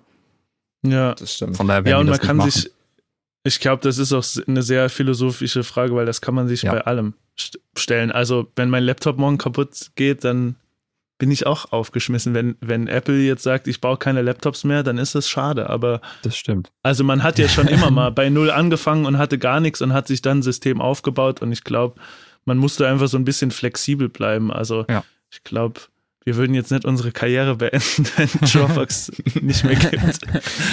Wir würden wieder USB-Sticks hin und her schicken. Genau. Ja. Ja, da wäre vielleicht eher noch so die eigene Sorge, äh, kann Dropbox in meine Daten reingucken oder was machen die damit? Oder will ich das lieber alles bei mir auf dem Server haben? Ne? Aber Ja. Ja. ist auch wieder die Ja, Frage, das wie groß da die Sorge überhaupt ist. Ja, das ist, das ist Ja. natürlich auch äh, berechtigt, das muss jeder für sich selber auch wissen. Ja. Ähm, ich hatte das letztens auch, ähm, ich habe so ein ähm, Projekt, ein Förderprojekt äh, über die Initiative Musik und Mhm. da war es zum Beispiel auch so, dass im Finanzplan ähm, war Dropbox vorgesehen und da hieß es ja, ist äh, aus Datenschutzgründen nicht so gut, das da äh, drin zu haben Mhm. und dann ja, muss man sich was anderes überlegen. Ja. Also Datenschutz ist da sicher auch ein Thema. Ja. Ja, wobei man da ja auch sagen muss, Dropbox benutzt ja auch super viele riesige, also riesige große amerikanische Firmen benutzen das ja auch als ihr System so. Aber ja, also ich glaube, das muss man einfach, also die Angst, dass das irgendwann alles mal weg ist oder ich mir da sozusagen das weggebe, die ist kleiner als die Freude daran, dass ich keinen Stress damit habe. Also, dass wir hier Mhm. uns auf Mhm. CD den neuen Mix brennen müssen. Oder per WeTransfer, also wie oft wir WeTransfer-Links ge gegenseitig vergessen würden, wenn wir uns das schicken. Es wäre wirklich grauenhaft. Hm. Auch die Zeit, die man spart, Dinge nicht hochladen zu müssen, sondern dass sie einfach schon hochgeladen sind. Und die Adapter, die man braucht, um irgendwelche Speichermedien anzuschließen an Laptops. Ja, Wahnsinn. Ja, Ja, ich glaube, so ein eigener Server wäre auch nochmal äh, eine Technik, die man bedienen, warten muss und einfach so ein Mhm. Faktor in der Wertschöpfungskette, äh, um den man sich einfach kümmern muss. Ja. Und das fällt dann halt auch in dem Moment weg und erleichtert einem Ja. enorm die Arbeit und nimmt einem da die Verantwortung für die Technik. Klar, wenn es dann halt mal irgendwo brennt, dann weiß ich nicht, wie es, wie es da mit einem Support aussieht, aber ähm, ich habe da eigentlich auch nur positive Erfahrungen bisher gemacht. Ja. Mhm. Aber Google Drive funktioniert auch okay. Cool. Ähm, ja, lasst uns doch mal zum Thema Planungstools kommen. Äh, ihr habt aber auch schon einen Manager angesprochen. Gibt es also jemanden, also er ist euer Planungstool, der für Termine und Co. verantwortlich ist? Oder wie sieht da euer Taskmanagement aus? Also- genau. Unser, also Lukas Adamides, unser Manager, ist auf jeden Fall unser Haupt-Task-Tool an dieser Stelle. Liebe Ja. Grüße an Lukas. Side-by-Side-Management. Ähm, genau. Ja, wir treffen uns jeden Montag um 12 Uhr zum Jour fix und Ja. besprechen alles, was die Woche passiert. An alle, die Bock haben, kommt vorbei. Genau. Und wir sind halt, ja, wir sind halt auch, wir sind halt auch Freunde Ja. äh, und treffen uns gern miteinander. Und der Lukas wohnt im gleichen Haus wie ich und Matteo wohnt auch um die Ecke. Deswegen Mhm. ist es einfach auch ein cooler Stammtisch unter Freunden. Und dann haben wir ein Trello-Board, das füttern wir mit, mit irgendwie diesen Kärtchen, die man Ja. dann auf verschiedene Namen schieben kann. Also da steht dann das- Projekt. Ja. Kannst du uns Trello nochmal genauer erklären? Wie sieht das aus? Wie ist das aufgebaut? Also das ist im Prinzip eigentlich so wie so eine To-Do-Liste, ähm, aber man kann so in verschiedene Listen Dinge hin und her schieben. Also gibt es zum Beispiel eine Liste, da stehen Sachen, die ich machen muss und dann kann ich Okay. eine Sache, die ich mache, die ich abgeschlossen habe, zu Tim in die Liste schicken.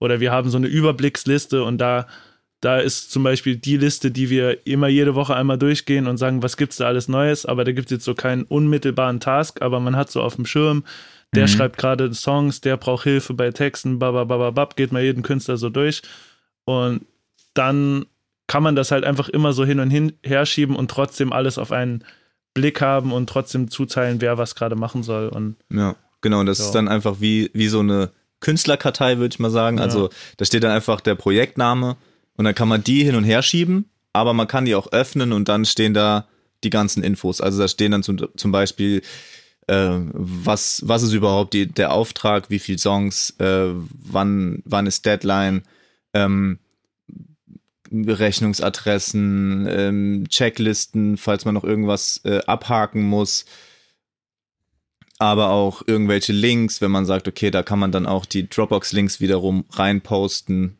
Ähm, da hat man praktisch, wenn man sich mit einem Projekt intensiv beschäftigen muss gerade, kann man die Karte aufmachen, dann sieht man einfach alles, auch mit einem Verlauf, mit Kommentaren und so. ja, kann das aber auch einklappen und dann ist es einfach nur der Name, dass man dann sieht, ah, stimmt, an den muss ich noch denken. Das Ja. mache ich morgen. Genau, und dann auch so Revisionsfeedback und sowas steht, also schreibe ich da auch meistens immer so rein und hakt man dann einfach ab, so einfach, dass alles irgendwie äh, an einem gesammelten Platz mal ist, weil ich glaube, so vor, das machen wir auch noch gar nicht so lange, so seit sechs Monaten oder acht Mhm. Monaten, da hat es so angefangen, dass es so viel wurde, dass wir gedacht haben, was ist, was ist eigentlich damit los? Wann machen wir eigentlich das? Und da wurde dann halt irgendwie diese Struktur so, das hat Lukas dann äh, unser, äh, unser Manager genau sozusagen einfach angeleiert, dass wir gesagt haben, okay, wir treffen uns jetzt jede Woche und sprechen einmal über alles, äh, irgendwie kurz komprimiert und dann, genau, denkt man auch immer an alles und weiß und kann auch ein bisschen langfristiger planen, so. Genau, und man Das- kann auch, wenn man, wenn man mal zwischendrin ein Gespräch anfängt, kann man auch sagen, okay, lass das hier ganz kurz unterbrechen, lass das am Montag besprechen, weil Ja. dann kann der Lukas direkt mithören. Das passiert Ja. bei uns halt auch öfter mal. Äh, wir verbringen alle viel Zeit miteinander auch. Also auch Lukas und ich verbringen zum Beispiel Zeit ohne Matteo und Mhm. Matteo und Lukas auch. Und wenn man dann an eine Stelle kommt und sagt, oh, das wäre interessant für den nächsten Mont äh, Montag, Ja, dann kann man das auch ein bisschen aufschieben. ja, voll. Ja. Das heißt, Also es es ist ist also nicht nur so ein Notiz- oder Checklistentool, sondern es, es zeigt einem auch so ein bisschen den Projektstatus. Mhm. Mhm. Ja, Ja. Okay, ähm, dann habe ich noch eine Frage. Gibt es irgendwelche Tools, über die ihr kommuniziert? WhatsApp.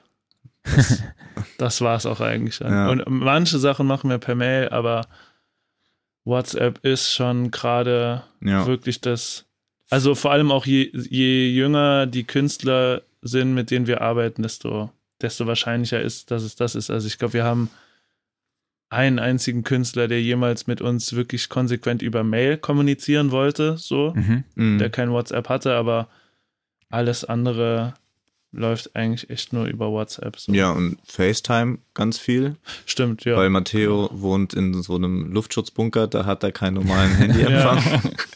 Aber Internet läuft. ja. Und, Und- war nicht wie. Ja, und es ist auch generell einfach auch schön, sich zu sehen. Also so äh, Videocalls finde ich schon auch, finde ich auch sehr, sehr wichtig. Das hast du in einfach. mein Leben gebracht, glaube ich schon. Ich habe davor, ich hab davor nicht so viel FaceTime gemacht, aber dann hat der da immer angerufen und dann dachte ich, Ja. das ist schon eine, ist schon eine gute Sache. Die Wahrscheinlichkeit von einer guten Freundschaft, die wird auch immer kleiner, wenn man kein, kein FaceTime Ja, hat ja. irgendwie. Ja, ja. Ja. Und ihr habt dann für jede, für jedes Projekt eine WhatsApp-Gruppe. Es gibt wahrscheinlich So ein, aus, ein, ja. eine Gruppe mit euch und eurem Manager und dann halt Ja. vielleicht auch noch eine, eine Gruppe dann mit jedem Künstler. Ähm, genau, ja, so sieht's, so sieht's aus. Manchmal gibt's auch dann Gruppen jetzt, also mit, äh, mit zwei Künstlern, die wir gerade zusammenarbeiten, die machen so ein Kollabo-Projekt und sind beim gleichen Label. Da ist es so eine Gruppe mit dem Label und der Labelmanager ist auch da noch mit drin. Mhm. Also das, es variiert immer so, aber meistens ist es immer ähm, mit einem Künstler und also gerade, weil wir ja einfach zu zweit arbeiten, ist das einfach das Go-To-Ding für uns, weil am besten sehen wir beide zumindest mal und wir müssen ja schon in der Gruppe sein, weil ja. genau, sonst, sonst verliert sich das alles falsch. so. Genau, ja. Genau, ja, Tim, ich kenne dich ja auch durch eine WhatsApp-Gruppe, ne? Ja. Die, Wie heißt die Mu Musikbusiness sah. mittlerweile schon legendäre Musikbusiness Saar WhatsApp-Gruppe. ja.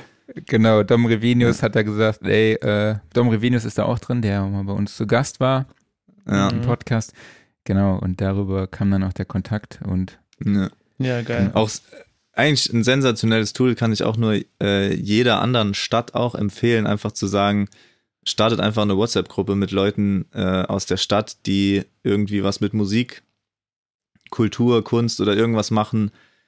Super einfaches Tool und das hat jetzt hier in Saarbrücken echt sensationell gut funktioniert. In der Gruppe sind jetzt über 150 Leute, man tauscht sich aus über verschiedenste Themen. Wenn jemand eine Frage hat, findet er da wahrscheinlich jemand, der eine Antwort hat. mhm. Und wenn man irgendwas, äh, wenn man sich treffen will, auch da regelmäßig einfach mal so ein Aufruf, ey, lass, lass mal in zwei Wochen dann und dann treffen, alle, die Bock haben. Und so vernetzt man sich und so äh, entstehen Kollaborationen, wie auch diese zum Beispiel. Ja. genau. Ja, absolut. Ähm, ja, mich haben auch die Carbonara Studios angeschrieben aus dem Saarland, die Mhm. auch mal Gast bei uns im Podcast sein wollten oder über die wir mal berichten sollten. Ja, das kann ich Fand auf ich jeden ganz Fall witzig. nur empfehlen. Ja, Ja? Das sind, Ihr kennt die das Jungs? sind richtig krasse Jungs, ja. ja? Also, ähm, das ist Pete und Dustin, ähm, machen dieses Carbonara Studios, äh, diese Carbonara Studios und die haben wirklich äh, Kontakt zu allen möglichen Rappern in Deutschland hergestellt, da einfach nur aus ihrem Studio raus und hosten da immer verschiedene Sessions mit Young Mofasa, Soli, also so wirklich in diesem Deutschrap-Bereich so gerade neue aufstrebende Künstler und also die, die machen wirklich ein richtig, richtig cooles Business und inszenieren diesen Ort auch super krass. Also das, Mhm. ich bin sehr gerne auf dem ihrem Instagram-Kanal und gucke mir einfach nur an, wie cool die in ihr Studio aussieht und inszeniert wird und Ja. einfach auch super, liebe Jungs. Mit denen haben wir auch, also beziehungsweise Lukas, unser Manager, hat mit Pete von den Carbonara Studios ähm, dieses Songwriting Camp gemacht, was jetzt auch äh, hier bei uns war. Da waren irgendwie fünf Tage lang ähm, Rapper und Produzenten aus ganz Deutschland hier vorbeigekommen bei uns im Studio und genau, gab jeden Tag was Leckeres zu essen und wir haben Songs Carbonara. geschrieben. genau. Es gab italienisches Essen, äh, genau. Und äh, ja, also die Carbonara Studios sind wirklich super, Cool, super liebe. Kerle, mit denen wir von Anfang an auch in Kontakt sind. Also zum Beispiel Tim und ich haben da dieses erste Tiavo-Album, da haben wir uns auch so richtig gut kennengelernt, als wir, als da habe ich mich so ein bisschen um die Vocals gekümmert und, und Tim sollte es halt mixen und war dann auch schon beim Recording-Prozess dabei und Hm. da haben wir uns alle so kennengelernt. Da war das Studio auch noch ganz frisch so und Ja, super Jungs. safe. Ja. Ja, wir wollen ja auch eine WhatsApp-Gruppe machen, eine Sound and Recording WhatsApp-Gruppe. Wenn ihr dabei sein wollt da draußen, dann äh, schickt Ja. uns einfach eine äh, E-Mail an redaktion@soundandrecording.de mit euren, eurem Namen und eurer Nummer und dann werden wir die endlich mal an den Start bringen. Klaus, ich habe mal zusammengezählt, nämlich äh, es gibt mehr Striche bei WhatsApp als bei Discord. Ja, Dann, Dann ist es WhatsApp. klare Nummer. Genau, aber was, äh, worüber ich jetzt noch ganz gerne sprechen würde, es, es scheint mir so, als würde auch die ganzen Kollaborationen über eure interne Kollaboration eben zu, äh, ja, hinausgehen. Ja? Also es ist jetzt nicht nur, dass nur ihr zusammenarbeitet und dann euer Ding macht, sondern ihr guckt auch immer, wo gibt's denn äh, Leute, mit denen man auch außerhalb zusammenarbeiten kann und dass sich dadurch halt dann auch positive Synergien und Projekte ergeben. Ja, also bestes Beispiel ist, nächste Woche sind wir wieder ein paar Tage in Berlin und da haben wir auch zum Beispiel ähm, Termine mit anderen Produzenten und Co-Writern. Mhm. Also ist jetzt gar nicht so der, äh, das Ziel, äh, irgendein Künstlerprojekt irgendwie ähm, anzugehen, sondern eben auch die, die äh, Zusammenarbeit mit Produzenten und anderen Songwritern und Co-Writern Mhm. ähm, anzukurbeln, weil das, ja, das ist halt erstens mal super geil, weil man halt auch einfach so mit, mit so Gearheads und, äh, und irgendwie Producern und so unter sich ist und über 808s reden kann. Beispiel. Und, kann, kann man und auch es, reden, ja. und Den es ist auch Tag. ein, genau, aber es ist auch eigentlich schlau, weil in der Session mit einem Artist kann ja meistens auch nur einer sein, zum Beispiel. Also, Mhm. und wenn man, ähm, wenn wir jetzt zum Beispiel mit Producer XY ein paar geile Beats oder ein paar geile Samples machen in einer Session an einem Tag, kann er die wiederum dann halt als Munition benutzen in seiner nächsten Session. Oder wir. Also man nimmt Ja. dann das gemeinsame Material, was man da an so einem ein, zwei Tagen zusammen äh, kreiert hat, nimmt es jeder mit und wenn dann irgendwie der Tag kommt, wo man einem Artist es zeigt und der sagt, ey, das Sample gefällt mir mega geil, äh, ich will da auf jeden Fall drauf, dann ruft man kurz an und sagt, ey, wir haben hier jemand, der das Sample picken würde. Ist cool, oder hast du da auch schon jemanden irgendwie dran? Und dann, ähm, genau, steigt natürlich auch die Wahrscheinlichkeit, dass man irgendwie was, äh, was, was, ja, Geiles macht und das auch vielleicht rauskommt so. Okay, Ja. cool. Als letzt, also ja, einen der letzten Punkte habe ich mir noch hier notiert, die Kommunikation im Team. Wie geht ihr beispielsweise mit Kritik um? Da gibt's einen dicken Knüppel. nee, also das, das ist auf jeden Fall so die erste, die erste Sache, die man direkt lernt, wenn man die ganze Zeit äh, in so einer Partnerschaft stützt man sich natürlich sehr viel, aber man steht eben auch die ganze Zeit unter Beobachtung. Also es ist sehr ähnlich wie bei einer wirklichen Beziehung mit einer romantischen Beziehung. Also das sind die gleichen Vorteile und Nachteile und mit diesem die ganze Zeit unter Beobachtung stehen und äh, kritisch beäugt zu werden, auch weil man, wie gesagt, diesen gemeinsamen Anspruch hat, äh, muss man auch erstmal äh, klarkommen. Und das funktioniert dann einfach nur durch noch mehr Reden und sagen, guck mal, die Sache, die du da gesagt hast, verletzt mich, versuch mir das doch sachlicher zu sagen und sowas. Da muss man schon öfter mal wieder auf so, so Ebenen gehen und so ein paar Faustregeln, die wir so für uns vielleicht rausgefunden haben, ist, dass, dass wir beide immer mal wieder dazu tendieren, uns gegenseitig zu erklären, warum wir es noch nicht so gut finden. Und ich glaube, meistens ist es aber schon besser, einfach, also wir beide haben ja die Fähigkeit, eine Version zu machen, in der es so wäre, wie wir es wollen, uns dann lieber so nochmal hinzustellen und zu sagen, also in Musik zu kommunizieren, guck mal, ich meine mehr so. Und dann kann Tim sagen, ah, mir fehlt jetzt aber die eine Sache von meinem Ansatz davor, die mache ich jetzt wieder rein. Und genau, also es gibt da so ein paar, paar Sachen, die man sich angewöhnt und das ist aber auch ein ständiges das Trainieren und drüber reden so. Mm. Ja, und also Matteo hat ja schon gesagt, so dieser, dieser gemeinsame Anspruch, den wir haben, ist, glaube ich, auch immer ein ganz guter ja, Schutzmantel für, für Kritik, weil also wir vertrauen uns so sehr und haben diesen Anspruch, dass wir sagen, okay, wenn der andere das sagt, dann geht es nur darum, dass das noch besser sein könnte Hm. und Mhm. nie darum zu sagen, ähm, wer hat jetzt die bessere Idee. Also wenn die Idee geil ist von dem, von dem der praktisch, also Matteo macht jetzt eine Version und ich finde die geil, dann werde ich sagen, ist geil. Und wenn ich sage, ist, ist noch nicht geil, dann weiß Matteo, ich sage das nicht, um mich da jetzt rein zu scammen, dieses Projekt und da jetzt noch irgendwelche Gitarren Ja, ja. einzududeln, sondern nur, weil ich will, dass es maximal geil wird.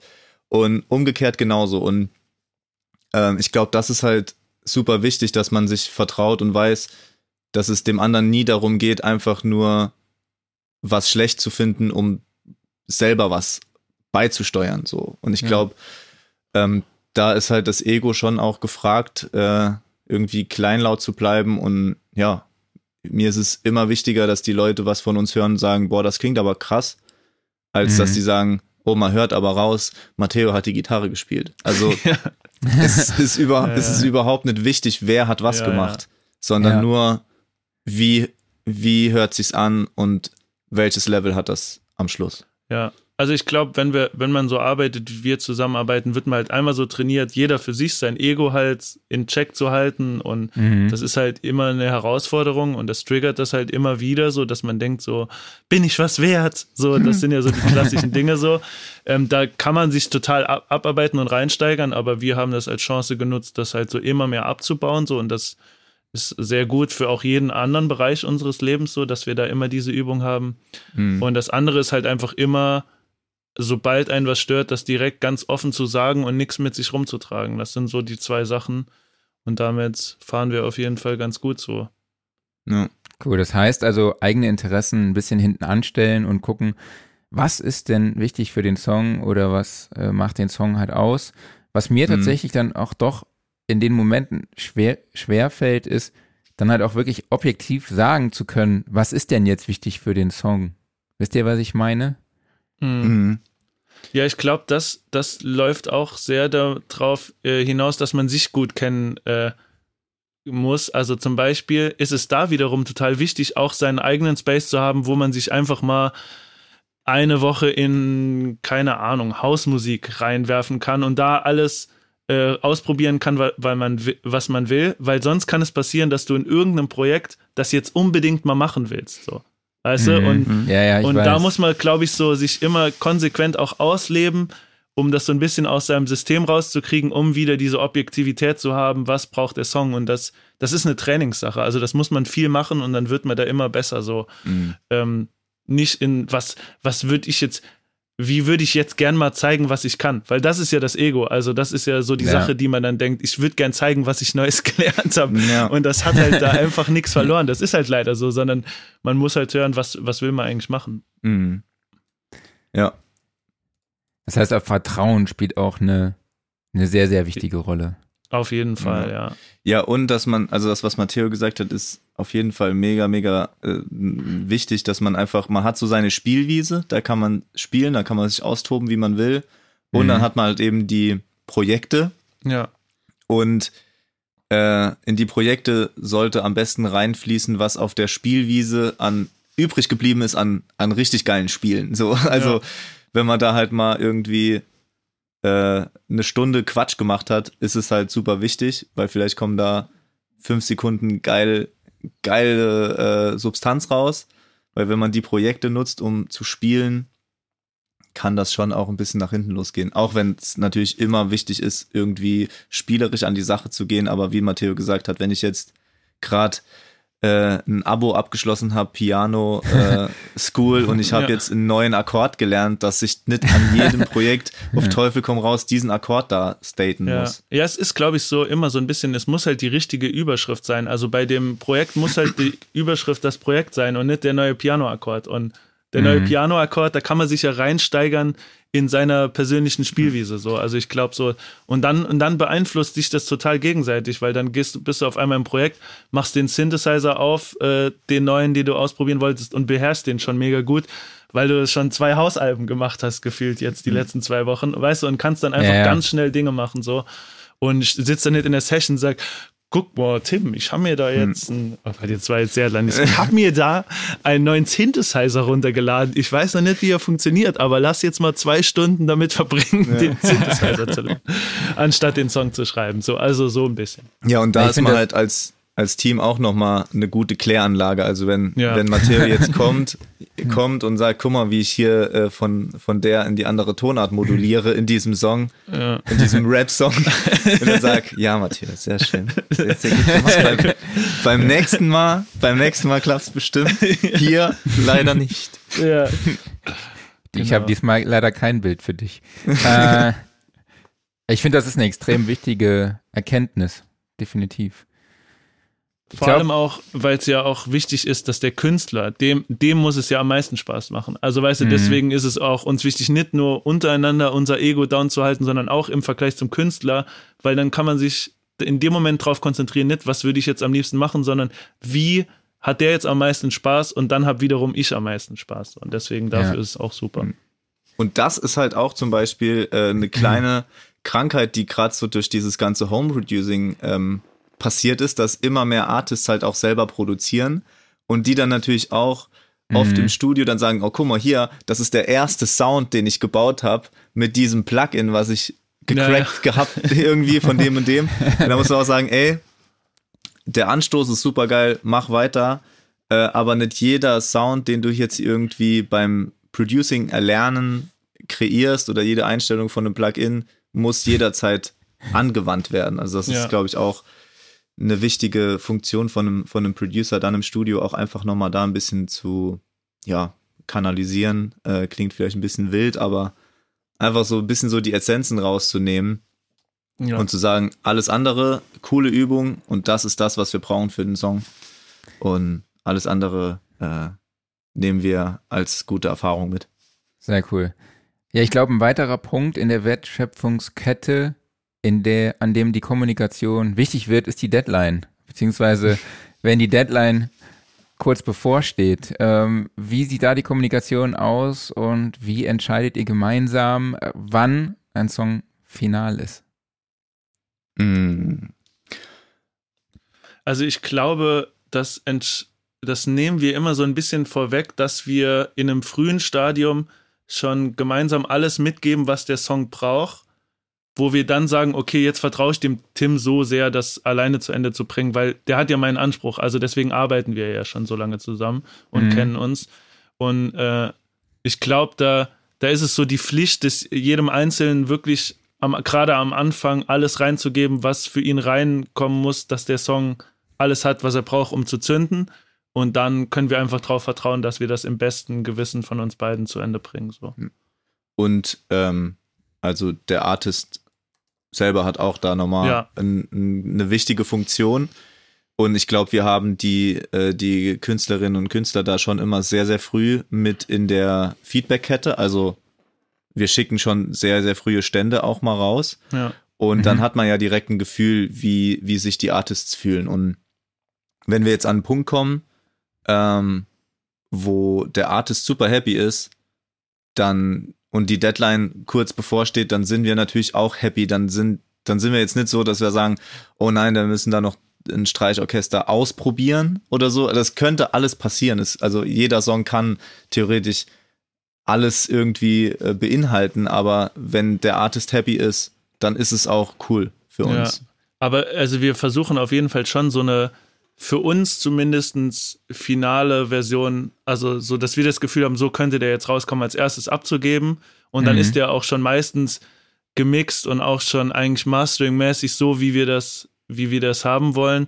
Und dann passiert auch meistens im Künstlerfeedback nur noch so, äh, die eine Adlib muss lauter oder eher so künstlerische Sachen dann auch so. Also Hm. ähm, hier die hohe, die hohen Vocals hätte ich doch lieber als Liedstimme anstatt die Tiefen oder so. So Kram. Und dann so klassisches Mix-Feedback gibt es dann eigentlich auch nur noch relativ wenig, sondern eher so kreative Entscheidungen, weil wir eh schon dann das gemixt irgendwie abgeben und dann eigentlich nur noch über das Künstlerische reden, aber keinen ungemixten Zwischenstand jetzt abgeben, sondern von unserer Seite einfach final.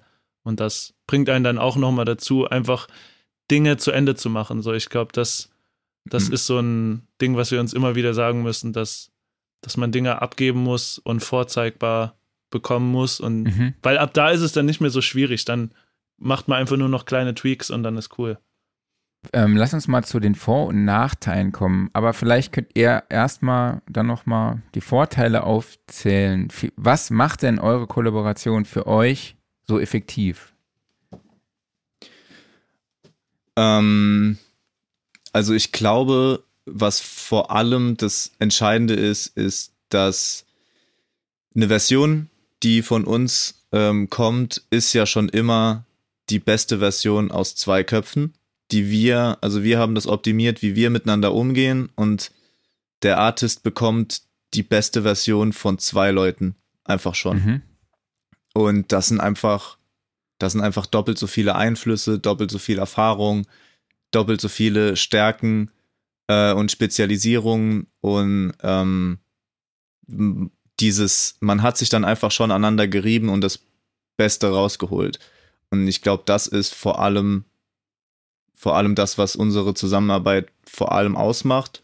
Das verhindert dann auch so ein bisschen, dass man sich halt eben nicht, äh, was man eher alleine macht, dass man sich nicht reinsteigert in etwas, sondern so, dass das Beste aus diesem Reinsteigern schon rausgeschält wurde, ist halt durch dieses ständige im Kontakt stehen so, ja. Genau. Ja, und ja, auch, auch das zu zweit dastehen ist immer, immer ein bisschen ein schöneres Gefühl als alleine. Also ich, hm. als ich das alleine gemacht habe, zum Beispiel, äh, ich habe auch lange alleine so Mixes und so gemacht und wenn man dann so mit Feedback zugeballert wird, dann steht man halt alleine da. Und wenn das Feedback mal nicht so gut ausfällt, dann steht man alleine da und überlegt sich, oh Gott, was habe ich da falsch gemacht? Wie konnte mir das passieren, dass ich so, so negatives Feedback bekomme? Und wenn man zu zweiter steht, dann, dann, dann sagt man ja, ey, wir beide haben das uns beide angehört und wir wissen, das ist ein gutes Produkt und das Feedback bezieht sich nur auf einen persönlichen Geschmack.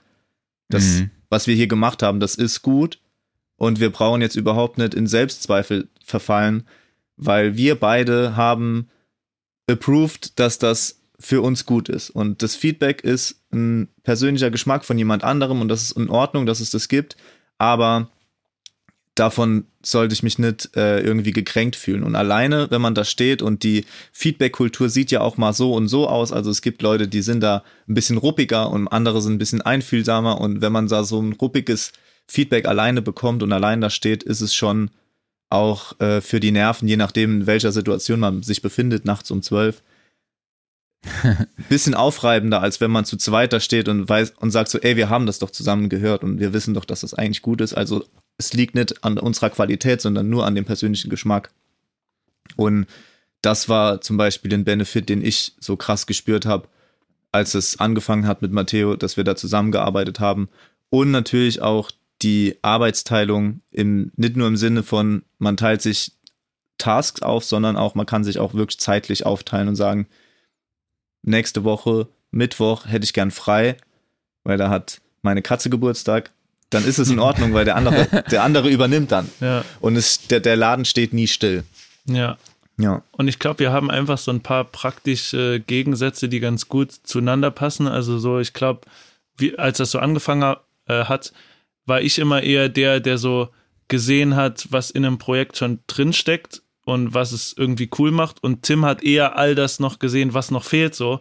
Und das natürlich perfekt, weil mich bringt das dazu, Dinge wirklich zu Ende zu machen und nicht zu sagen, aber ich, ich kann ja schon abstrahieren, dass es gut ist. Ich lasse es mhm. einfach so, weil Tim hilft dann dabei, okay, wie kann jeder verstehen, dass, wie gut das ist, dieser Künstler und was der da gerade macht, so. Und das war am Anfang super krass. Also, und das, das ist super effektiv, aber das ist natürlich auch das, wo wir uns am meisten dran reiben. Also da streitet man am meisten drüber auch, aber wir nehmen das halt als Geschenk wahr, weil das uns beide dazu bringt, über uns hinauszuwachsen und ähm, das, das ganzheitlicher zu sehen, so.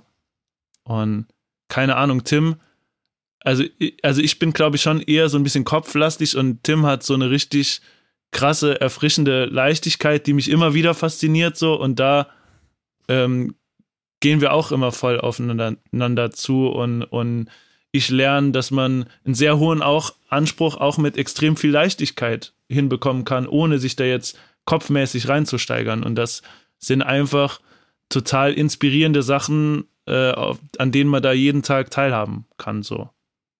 Das, hm. das ist einfach ganz praktisch, dass wir da so von der Konstellation so zusammenpassen irgendwie. Wie so ein altes Ehepaar. Und dann haben wir sogar. Jetzt wird doch noch romantisch.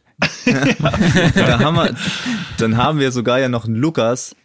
Der Ja. Lukas nimmt wirklich diese, wie man sich's vorstellt von einem Manager, diese, diese konsequent rationale Business-Seite ein. Also wenn dann Mhm. auch mal so ein Feedback kommt, was dann irgendwie gibt's ja auch, also wo es dann so ein bisschen schnippig wird, ähm, und dann kann man das auch mal einfach abgeben und dann regelt das der Lukas. Also der übernimmt dann einfach so diese, diese Bad Cop Und das mit Ja. großer Freude, kann man sagen. und das mit großer Freude. Und das, das hat sich so gut äh, auch etabliert und ich bin da auch super froh, dass auch die unsere Artists das alle immer so super annehmen, auch die, die wir schon länger haben, als wir den Lukas haben. Also wir haben auch Artists, die schon seit keine Ahnung wie vielen Jahren äh, bei uns produzieren und ähm, weil wir hier im, wir reden nur über die Kunst und wir reden nicht über Zahlen und nicht über irgendwelche Dinge. Wir sagen immer, ey, alles andere besprecht das einfach mit Lukas und da freuen die sich, weil dann sind sie froh, die können mit Lukas das regeln, der ist da unaufgeregt und unemotional, der ist auch immer erreichbar. So bei uns ist ja auch, wenn wir hier äh, am Arbeiten sind, dann, dann können wir auch nicht ans Telefon gehen und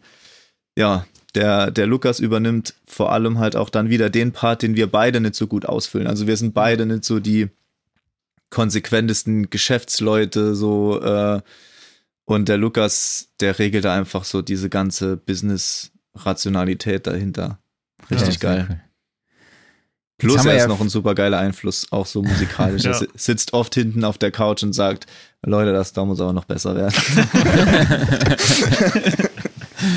Jetzt haben wir ja romantisch über viele Vorteile gesprochen. Gibt es denn irgendwelche Nachteile? Oder Also, wo ihr sagt, es gibt vielleicht, ähm, hier und da gibt es vielleicht doch Schwierigkeiten. Mh, also gerade in der, in der um Umstellungsphase war es natürlich auch eine wirtschaftliche Herausforderung. Also Mhm. wenn man von heute auf morgen praktisch sagt, ähm, man muss das Geld aufeinander aufteilen oder beziehungsweise man verdient ab jetzt nur noch die Hälfte Hm. von dem, was man bekommt, weil ganz klar, der, also die Künstler bezahlen ja für einen Mix nicht das Doppelte, nur weil da jetzt zwei Leute mitmachen. Also de facto Mhm. bekommen wir praktisch den Preis, den eine Person bekommen würde, teilen Ja. das aber untereinander auf. Und das ist am Anfang war das natürlich einfach, okay, man verdient mehr oder weniger das Gleiche, muss es aber halbieren. Und es dauert halt ein bisschen, bis man verstanden hat, wie man diese doppelten Kapazitäten, die man hat, auch wirklich effektiv nutzt. Also wir Ja. haben vor allem am Anfang auch super viel einfach zusammen an Mixes gesessen und hat ewig gedauert, bis wir gemerkt haben, es macht gar keinen Sinn, dass wir beide an den Kompressoren rumschrauben wie die Wilden. äh, und bis wir das verstanden haben, wie diese Arbeitsteilung wirklich so funktioniert, dass wir auch wirklich das Maximum aus, aus unserer doppelten Kapazität rausholen. Also nicht nur die Inspiration und die Kreativität, sondern auch bei dem Abarbeiten sagen, okay, ganz konsequent, wir teilen das auf, weil nur wenn wir es aufteilen, haben wir ja was von dieser Kapazität, die wir mehr haben. Ja. Mhm. Und ähm, so ist es natürlich auch, dass wir, dass wir mehr machen können, als eine Person alleine machen kann. Dadurch können wir tendenziell natürlich auch mehr verdienen und dadurch ist das Aufteilen wieder, wieder wirtschaftlich auch äh, tragbar und nur so. Also Ja. wenn man, wenn man so viel Einnahmen hat, wie eine Person braucht und das durch zwei aufteilt, ist es natürlich bisschen wenig. Ja, und was, also was vielleicht ein Nachteil ist, aber was wir nicht so richtig als Nachteil sehen, weil es einen halt dazu bringt, immer über sich hinauszuwachsen, ist natürlich, dass wenn man so eng und so intim die ganze Zeit da zusammenarbeitet mit eigenen Ideen und so und sich da gegenseitig kritisch immer hinterfragen muss, ist das natürlich, fordert dich das so menschlich ganz anders heraus, als wenn man da immer alleine sitzt und all, einem einfach alles egal ist und man das einfach raushaut und am Schluss redet man mit einer gewissen Distanz mit Kunden so. Und das ist schon auch wie in so einer guten Beziehung einfach richtig viel Arbeit, um das auf diesem äh, Level mit all der Leidenschaft und jetzt wird es sehr romantisch, mit all der Leidenschaft und du weißt aber meine mit so dieser mit dieser offenen Kommunikation, die da die ganze Zeit herrschen muss. Und Das, das Mhm. ist schon viel Arbeit. Das passiert nicht einfach so, sondern da streitet man sich auch mal und da muss man das auch klären und genau und das ist es uns aber wert, weil am Schluss kommt ja dann auf jeder Seite ein jeweils besserer Mensch hervor, weil, weil, weil wir würden uns an jeder Person, die uns so nahe steht, so abarbeiten, weil jeder halt seine Macken hat und jeder die des anderen dann hervorbringt, weil man so nah aufeinander ist. So. Deswegen, das, da muss man Bock drauf haben, dass man Ja. noch so eine Zweitbeziehung hat, an der man sich äh, abarbeiten kann. Aber das macht es natürlich auch mega gut. Das macht, das, nur das macht alle Vorteile, die wir jetzt davor erklärt haben, möglich. Und Klar. das wiegt sich dann absolut auf. ja. Genau. Ja, und die Sache also, mit der. Nee, sorry. Erzähl weiter. Also es war bei mir auf jeden Fall nicht der erste Versuch äh, von einer Producer-Kollaboration. Also ich hatte das auch schon mal in der Vergangenheit versucht, sowas aufzubauen wie mit Matteo. Und da war auf jeden Fall der Nachteil, dass dann das Skillset doch ein bisschen zu weit auseinandergegangen ist. Also wenn, Okay. wenn man so unterschiedlich ist, auch in dem, in dem Skillset und auch eben in der Offenheit, das Skillset des anderen irgendwie zu erlernen und sich und aneinander zu wachsen, äh, dann wird's halt sehr schwer, weil dann ist man eigentlich eher wieder ein Dienstleister von dem anderen. Also sie, gegenseitiger Dienstleister. Man sagt, okay, der eine ist eher Arrangement und Sounddesign mäßig und der andere ist eher Engineer, dann könnte man auch einfach sagen, ich mixe all deine schreibt die Sachen. Songs und so, der- ja, genau. genau. Ja. Und ähm, genau, also da habe ich auch die Erfahrung gemacht, dass wenn das, dass das halt bei uns jetzt irgendwie super cool im Sweet Spot ist, dass wir ähm, auch skillmäßig uns so sehr unterscheiden, aber trotzdem auch so gleich sind und so Bock haben, in die Welt des anderen einzutauchen, dass wir auch die verstanden haben und Hm. uns jetzt auch da einfach zu Hause fühlen. Und ich glaube, dass Mhm. das ist auch wichtig, dass man. Und da gehört natürlich auch wieder Ego dazu, weil mir war es zum Beispiel ja nie, nie zu schade, irgendwelche Mixing-Tricks im Matteo zu verraten oder zu sagen, ey, Ja. wenn du das da machst, dann klingt die Bassdrum direkt viel geiler. Ja. Oder pitch die mal drei Halbtöne runter, dann knallt die viel mehr. Irgendwie sowas könnte ich ja einfach für mich behalten, sagen, ich bleib der bessere Mixer. Ja. War aber nie so. Ja. Und er hat mir immer gesagt, wie man, keine Ahnung, wie man mit einer Vocal Line hier noch ein bisschen besser äh, arbeitet, damit die noch mehr aufgeht, was weiß ich. Ja. Genau.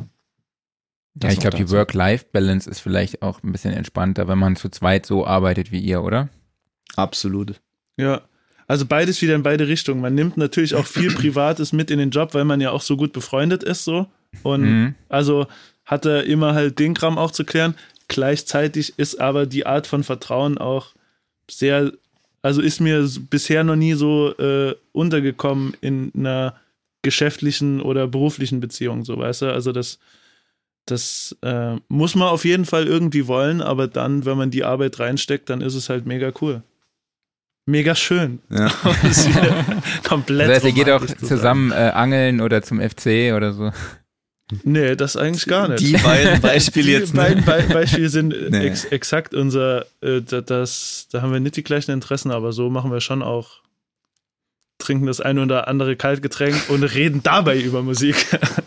Ja.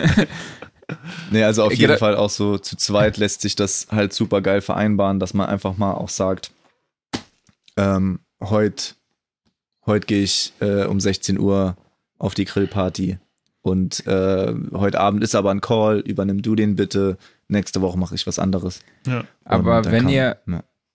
Genau, was mich noch interessieren würde, wirklich persönlich, weil äh, wenn ich Leute aus meinem Netzwerk treffe, aus meinem Freundeskreis, wir neigen einfach dazu, die ganze Zeit über Musik zu treffen, äh, zu sprechen. Ich war neulich auf einem Kindergeburtstag und habe dort jemanden getroffen, der Sound Recording seit 25 Jahre beziehungsweise Keyboards abonniert hat.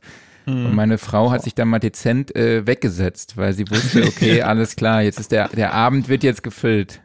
Ja.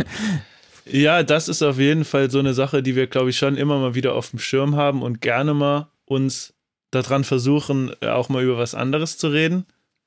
Andererseits haben wir aber auch das große Glück, dass uns das so viel, also, dass uns das auf Hobby-Ebene das Gleiche bringt wie auf geschäftlicher Ebene und dann Mhm. redet man halt auch einfach viel darüber, so. Ja. Genau, also Aber wir können auch über alles andere reden. Also auch wenn- Angeln. Schicksalsschläge, alles mögliche privat, so ja, alles. Also ich meine, es gibt Leute, die reden dann mit ihren, äh, wie heißt es, in ihren, Ja. über so privates, intime Dinge so und das gibt es bei uns eigentlich Mhm. nicht, sondern das, wir haben aber großen Spaß an Musik und deswegen reden wir mit jedem sehr viel Ja. über Musik. Also halt auch und wichtig, dann halt ne? untereinander auch, so klar. Offene Aber genau, also Wir können auch über andere Dinge reden. Was ich, glaube ich, bei mir gemerkt habe, also wahrscheinlich wird mir jetzt jeder widersprechen, der mit mir mal irgendwo gesessen hat, aber ich habe ein bisschen das Gefühl, dass durch dieses ganze Reden im, im, über den Tag mit dir, mit Lukas und so, plus einmal die Woche eine Vorlesung an der Uni, dass ich dann abends zum Beispiel eher in so einem, ich lasse mich mal berieseln von den Gesprächen, Mhm. Modus bin. Also gar nicht so aktiv mit meinen Themen irgendwie an den Tisch gehe. Und dadurch Mhm. adaptiert man ja viel eher die Themen der anderen und äh, klingt sich da ein. Ja. Und das finde ich total cool. Also ähm, ich muss ja nicht abends auch noch den ganzen Tag, dann äh, den ganzen Abend über Musik reden, auch Ja. wenn es wunderschön ist, aber ja, einfach mal so ein bisschen die anderen mal die Themen vorschlagen lassen, Ja. weil man kann sie ja immer irgendwo einklinken. Ja. Okay. Ja, das war doch so ein sehr romantischer Abschluss, denke ich mal, für den, fürs Thema. Ja. Absolut. Ähm, Klaus, willst du mit den Typfragen weitermachen? Sehr, sehr gerne. So, meine Typfragen wurden ein bisschen runtergedampft. Ich darf leider nur noch fünf stellen, das macht aber nichts. Also, Ja, aber nur, pass auf, vielleicht sollten wir nochmal dazu sagen, mhm. weil die letzten Gäste, die man sagt ihnen halt vorher, bitte einfach nur ein Wort sagen, Mhm. aber nee, es kommt dann halt einfach noch eine fünfminütige Erklärung, Okay. warum. Wir So. schaffen es diesmal. Okay. Ein Wort. Ihr müsst, ich glaube an, Ja. ich glaub an euch. Beim nächsten. Mal wieder mehr Typfragen, aber jetzt sind es dann halt leider nur fünf geworden. Also, ihr habt immer zwei Sachen zur Auswahl. Mac oder PC? Mac. Mac, Analog oder digital? digital. Digital. Dann die unglaublich wichtige Frage, die auch dafür sorgt, dass der Fischbestand in der Saar nach wie vor bestehen bleibt. Kommt der EQ vor oder hinter den Kompressor? Vor. Hinter. Echt? Machst du immer hinter? Seit wann das? Ich Ja, ich mach mir- immer, ich mach, ich mach, ich mach immer davor. Also doch, EQ. Ich hab vor nichts erklärt. Also man darf hast- nichts äh, erklären. so, Ja, sorry. ja Okay, oder nein? Sorry, ja. sorry. Wobei, da, da hätte ich jetzt gerne eine Erklärung. äh, Also ich glaube, ich watsch halt schon richtig in den Kompressor rein. Also Mhm. dahinter muss ich auf jeden Fall EQen. Also wenn ich mich für einen, also davor EQen würde auf keinen Fall reichen, ach so, ja, okay. weil dann oft irgendwie auch gerade bei diesem Mikrofon, auch wenn es ein sensationell geiles Mikrofon ist, kommt da immer mal ein bisschen Harshness raus. Hm. Also wenn ich mich für einen Komp äh, EQ entscheiden müsste, kriege ich, glaube ich, das, was dahinter passiert, äh, ist mir wichtiger, dass ich das in den Griff bekomme, als dass ich vorher EQ. Ja, also ich bilde mir immer ein, dass ich das, wenn ich, wenn ich das komprimiert schon höre, im Vorhinein so ein bisschen beeinflussen kann. Aber auf der anderen Seite benutzen wir danach auch meistens noch ein Pro MB und so ein Kram. Und danach kommt auch wieder ein EQ. Aber Ja. ich würde, ich habe das jetzt nicht so mo- monumental, die Frage. Das ist Also eine ich- ich richtige dachte- Philosophie, ne? Das ich dachte, man darf danach auch noch ein EQ benutzen. Ja, ja. okay, eine, aber gut. Interessant. Also wir, wir EQen und komprimieren schon viel, auch in Stages. Ja. Und, aber ja, ich bin eher dahinter. So, und Alles deshalb klar. gibt's immer nur fünf Fragen. 44,1 Kilohertz oder 48 Kilohertz? 44.1. 44.1. Mhm. Und dann eine Frage von Marc, die ich hier reinnehmen sollte. Urpilz oder Bitburger? Boah. Urpilz. Ja, doch, Urpilz. Also ich Sehr bin, gut. ich komme aus dem Norden vom Saarland und da hat man eher, also eher nördlich im Saarland und da hat man eher Wittburger getrunken, aber jetzt Saarbrücken. Also ich habe in Homburg Abitur nicht, gemacht. ja. Da Also habe ich die Karlsberg Brauerei praktisch vor der Haustür gehabt. Und Geil. ja. Also Bitburger Sehr trifft geil. man ja irgendwie überall an, aber ich finde Bitburger ist auch echt mittelmäßig, oder? Ja, also ich bin damit aufgewachsen. nee, aber so, das war so das erste Bier, was man, als man dann Bier trinken konnte mit 25, dann habe ich, hab ich das getrunken. Nee, aber äh, ja, also ich fand, ich finde es jetzt nicht überkrass. Also ich finde sowohl Karlsberg als auch Bitburger jetzt nicht mega krass. Also so die ganzen bayerische Biere finde ich schon alle krasser als das. Oder Sag ich jetzt einfach Flensburger mal. ist mein Lieblingsbier. Das, oh, das auch ist super. cool. Ja? Flens ist super. Das ist super geil. Ja. Das stimmt.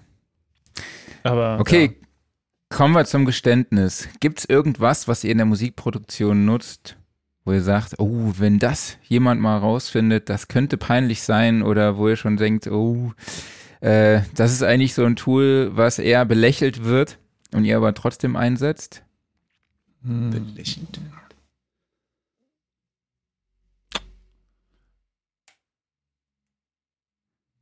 Wo kommt eigentlich der Bass auf einmal her?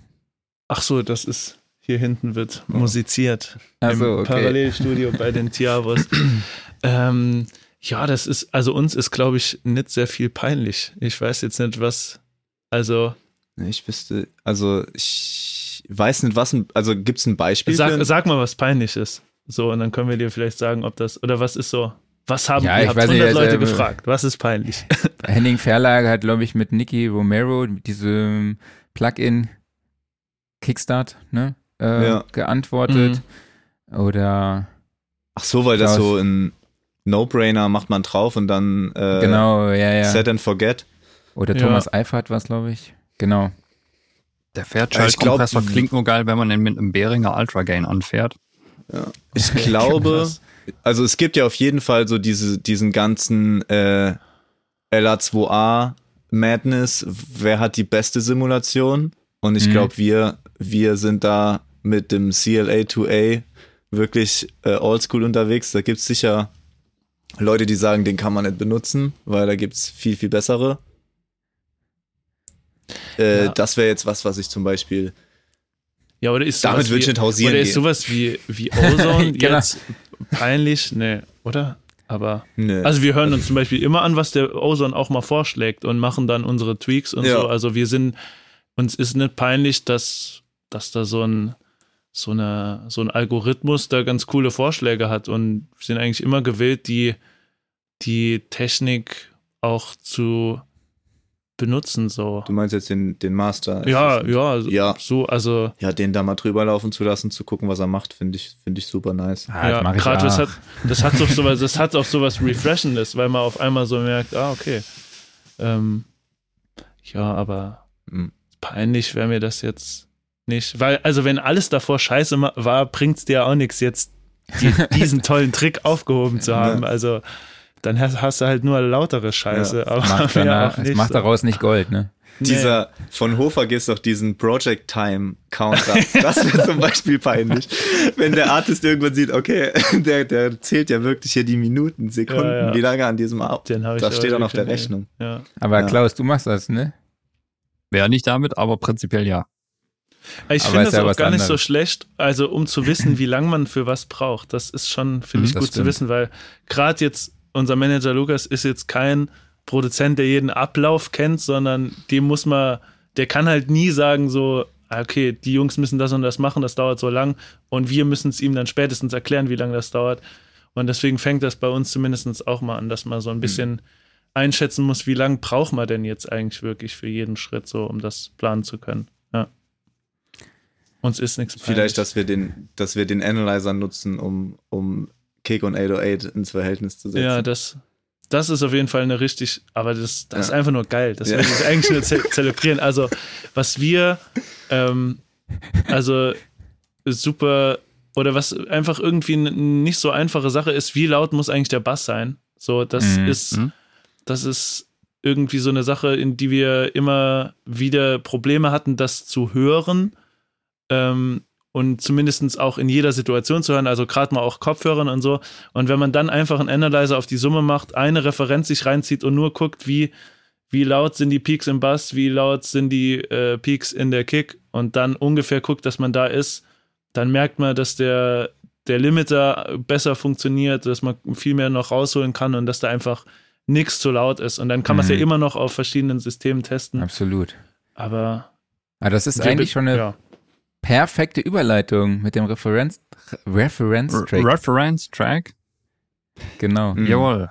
Also, wir haben ja eine sehr beliebte Spotify-Playlist und äh, da schmeißen wir jede Woche jeder von uns einen Referenztrack rein, egal welches Genre, egal aus welchem Jahr, egal ob der besonders toll gemixt ist oder das Sounddesign super ist Mhm. oder das Mastering oder was auch immer. Sucht euch gerne irgendwas aus. Habt ihr irgendwelche schönen Ref Ja. Reference-Tracks für uns? Better now. ja, genau. Also Better Now von Post Malone. Weil es einfach ein super krasser Song ist und super, super geil gemixt von Manny Marroquin. Ja. Wobei, ich weiß eigentlich gar nicht, wie mir irgendwann mal auf den gekommen, weil mein Referenztrack, den, äh, Track, Reference-Track, den ich immer gehört habe auf Boxen, war immer der Psycho von, von Post Malone. Aber wir können wirklich Ja. den Better Now drauf machen. Ja, ich glaube, also mir, mir hat der Better Now auf jeden Fall immer ein bisschen mehr geholfen, weil da einfach die Vocals ein bisschen intenser sind. Ja, ja. Weil der Psycho ist halt schon sehr, der ist ruhig. spezieller so, ja. genau. Und weil der auch diese geilen Gitarren da hat. Ja, ja auf jeden Fall. Also der äh, Post Malone Better Now ist auf jeden Fall Ja. eine gute Referenz. Genau, weil der, der hält auf jeden Fall super geil hin für, für sowohl für einen Popsong, weil der halt Mhm. sehr, sehr laute Vocals hat, aber halt auch ein Low-End aus der Hölle. Ja, Und alles ist, ist einfach super geil gestaffelt. Ja, man hat das ja oft bei so, gerade so bei Trap-Sachen, dass dann ähm, irgendwie, vielleicht ist da irgendwie das Low-End äh, eine gute Referenz, aber dann ist halt obenrum, keine Ahnung, da klingen die Vocals irgendwie zu leise oder so, Ja. dass, dass das nicht kompatibel wäre mit einem Popsong, den man gerade macht. Und dieses ganze äh, Post Malone-Album ist engineering-mäßig so gut gemacht, da kommen mir Ja. fast die Tränen. Wird schon wieder romantisch. Also das ist so Ja. die, die Überschrift dieses Podcasts. Genau, hier ist es Romantiker. äh, Bierpong, nee, Bierpongs in Bandleys. genau, das ist sensationell. Marc, Ja, was und die Ja, Ja, Ich, ähm, meine Beschreibung fällt dieses Mal ein bisschen kürzer aus. Ich habe äh, Bon Hiver, heißt er, spricht man ihn, glaube ich, auf, mit Ja. Holocene. Ist ein sehr, sehr cooler Folk-Track mit sehr Ja, brillanten Akustikgitarren, einem, einem sehr, sehr, ja, forkigen Drums und auch unglaublich emotionalen Vocals und sehr sanften Vocals. Also finde ich, echt ist ein extrem geiler Song. Bei mir geht's heute mal wieder in die 80er und zwar ein Song, den man eigentlich immer mal wieder am Radio hört, äh, Kyrie von Mr. Mister. Und das ist für mich so eine der absoluten Blaupausen für 80er Poprock. Da ist einfach nur alles groß und die Drums knallen, äh, der Gesang ist riesig groß und so weiter und so fort. Und es ist melodisch, äh, melodisch alles sehr, sehr schön. Und es gibt so einen super geilen Einstieg am Anfang, wo einfach äh, Du hast so dieses Synthi-Gedudel, so ein bisschen leichten Gesang und da gibt's eine unglaublich fette Eins, wo halt die Drums und die Gitarren einsetzen und äh, einfach toll arrangiert. Also im Endeffekt, wer so 80er Poprock, wer da so die Blaupause braucht, ist das der Song für mich. Absolut geiler Song, finde ich. Ja. Drehe ich immer auf, wenn der morgens bei WDR 4 läuft. Auf jeden Fall.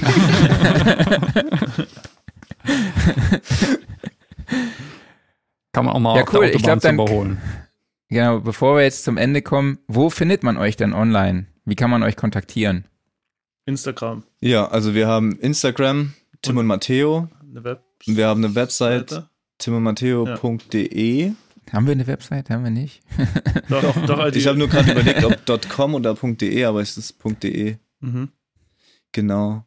Äh, aber auf Instagram gibt's auch wiederum einen Linktree und da kann man dann, Tim und Matteo einfach. genau, Tim da, Punkt und Punkt Matteo. Genau, ich äh, haue euch den Link auch nochmal in die Show Notes und beziehungsweise Stark, den cool. Instagram-Namen. Ja, cool, dann vielen lieben Dank an euch beide, dass ihr euch die Zeit genommen habt. Viele liebe Grüße auch ins Saarland, Jawohl. Saarbrücken. richten wir allen Und aus. Ja, Wir genau, wenn alle. ich mal und wenn ich mal wieder daheim bin, dann komme ich mal vorbei. ja Sehr, voll sehr gerne. gern. Ja, vielen Dank auch, dass du uns Ja. eingeladen hast. Hier hat wirklich großen Spaß gemacht hier. Euch beiden vielen, vielen Dank. Das Ja. war wirklich äh, spannend. Also super, Genau. super coole Fragen auch und Themen. Das mit dem hier, äh, wie, wie hieß diese letzte Kategorie? Ich habe schon wieder vergessen. Fünf. Typfragen. Typ, ja, Ja, das genial. genial. Wir brauchen mehr Typfragen. Cool. Ja, cool. ja, hat freut sehr, mich, sehr dass viel es euch Spaß gemacht. Ja, freut mich, dass es euch Spaß gemacht hat und ich hoffe, wir sehen uns dann mal bald nochmal Ja, in live und bis dahin macht's gut, ja? Macht's gut, vielen, vielen Dank. wir, Ciao. wir Ciao. liefen Ciao. jetzt hier das, das Studio. Genau, ne? ihr könnt Das einfach Browser schließen. Okay, alles klar. Macht's gut. Macht's Ciao. gut. Ja, ciao. So, ja. haben wir wieder. Saarland-Vibe gehabt. Ja, super romantische Typen. Absolut. Nee, hat mal, wie Spaß viel- gemacht auf jeden Ja. Fall. Wie viele Saarländer hatten wir schon zu Gast? Noch nicht genug, ne? Also, Ich überlege, die beiden, Dom Revinius, da war doch noch Tom jemand. Revinius. War da noch jemand? Ich meine, da wäre noch jemand gewesen. Also Sebastian Heinrich war schon mal bei uns im Podcast, aber noch nicht hier in diesem Format. Mhm. Ich weiß nicht, wer war denn noch aus dem Saarland? Müsste ich, ich noch es mal. noch jemand. Ist unglaublich, dass mir so, sowas entfällt, ist natürlich peinlich. Aber Ja, vielleicht irre ich mich auch, aber naja. Das Saarland, das bringt schon gute Ah. Leute hervor.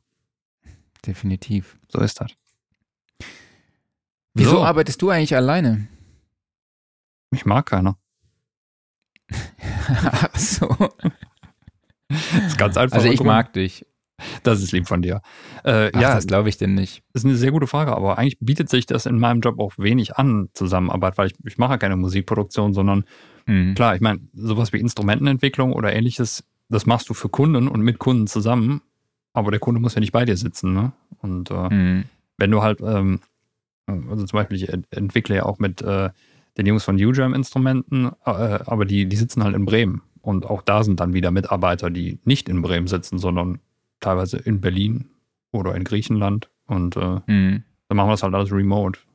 Von daher, äh, ich fände das eigentlich mal schön, mit jemandem zusammenzuarbeiten. Also wirklich, dass man im selben Raum sitzt. Das erinnert mich so an die Anfangszeiten, als äh, Kontakt 2 gerade rauskam, ich beim Uli Baronowski unten im Studio saßen, wir da zusammen den Galaxy-Pianos geschraubt haben. Das hatte natürlich schon was, aber ja klar. Dann sitzt du halt auch nur an diesem einen Projekt dann. Ja, klar. Ja, dieses Gefühl, nochmal in einem Raum zusammenzusitzen und gemeinsam zu arbeiten, vermisse ich auch sehr. Ich wollte gerade sagen, das ist bei dir ähnlich mit der Redaktion, ne? Ja, jetzt so in dieser, wir sind ja komplett auf Homeoffice gegangen. Wir sind jetzt einmal in der Woche noch in der Redaktion, wo wir uns dann für zwei, drei Stündchen mal treffen und mal so persönlich uns über Projekte austauschen und einen Plan machen. Aber grundsätzlich arbeite ich jetzt immer nur alleine hier Mhm. in meinem Bütchen, aber in verschiedenen Kollaborationen. Also deshalb, also ich bin ja, wir sind ja auch da gerade in so einer Kollaboration und da, ich kann, finde mich da in sehr vielen Themen auch wieder von den beiden. Also es Mhm. war auch echt wirklich interessant und ähm, auch viele Erkenntnisse, die, die, die sie gemacht haben, habe ich auch schon gemacht und sie haben sie auch wirklich dann auf den Punkt nochmal gebracht. Also war auch sehr informativ für mich, muss ich sagen. Ja. Ähm, jo, Aufreger der Woche. Was hast du am Start? Also, also Ja. ich kann's schon, man kann es ja eigentlich schon sehen im Hintergrund. Man kann es eigentlich schon sehen. Ja, es ist, es ist eigentlich ja gar kein Aufreger, sondern es ist ja jetzt eine Freude vielmehr. Äh, es geht um diesen Keyboardständer hier, K&M Omega. So, und ähm, K&M hatte vor einiger Zeit in anderen Farben als in schwarz rausgebracht. Normalerweise ist ja alles immer in schwarz, äh, ist ja auch gut. So, und dann kamen die Jungs auf die Idee, wir machen den nicht nur in rot, sondern auch noch in weiß, was richtig geil aussieht. So, dazu gab es eine Auflage oben drauf, diese hier. Die zweite Auflage hier oben gab es weiterhin nur in schwarz. Und ich frage mich bis heute, warum. Also gerade so diese Basic-Teile. Und dann habe ich jetzt Mhm. vor einiger Zeit beim Musikhändler meines Vertrauens gesehen, ach, guck an. Endlich gibt es sie auch in weiß. Ja, und jetzt ist sie da und der Ständer ist quasi komplett erweitert.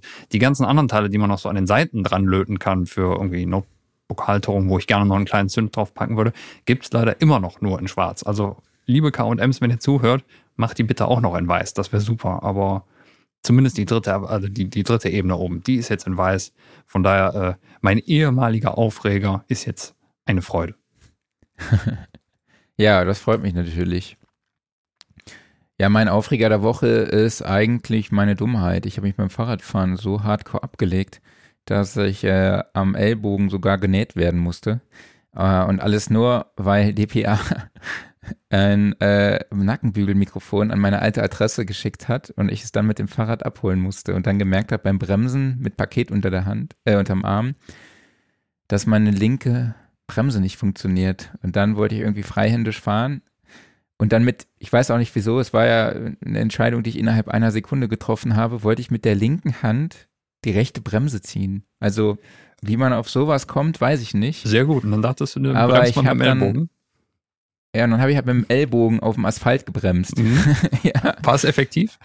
es war sehr effektiv. Ja, wie gesagt, musste dann auch genäht werden.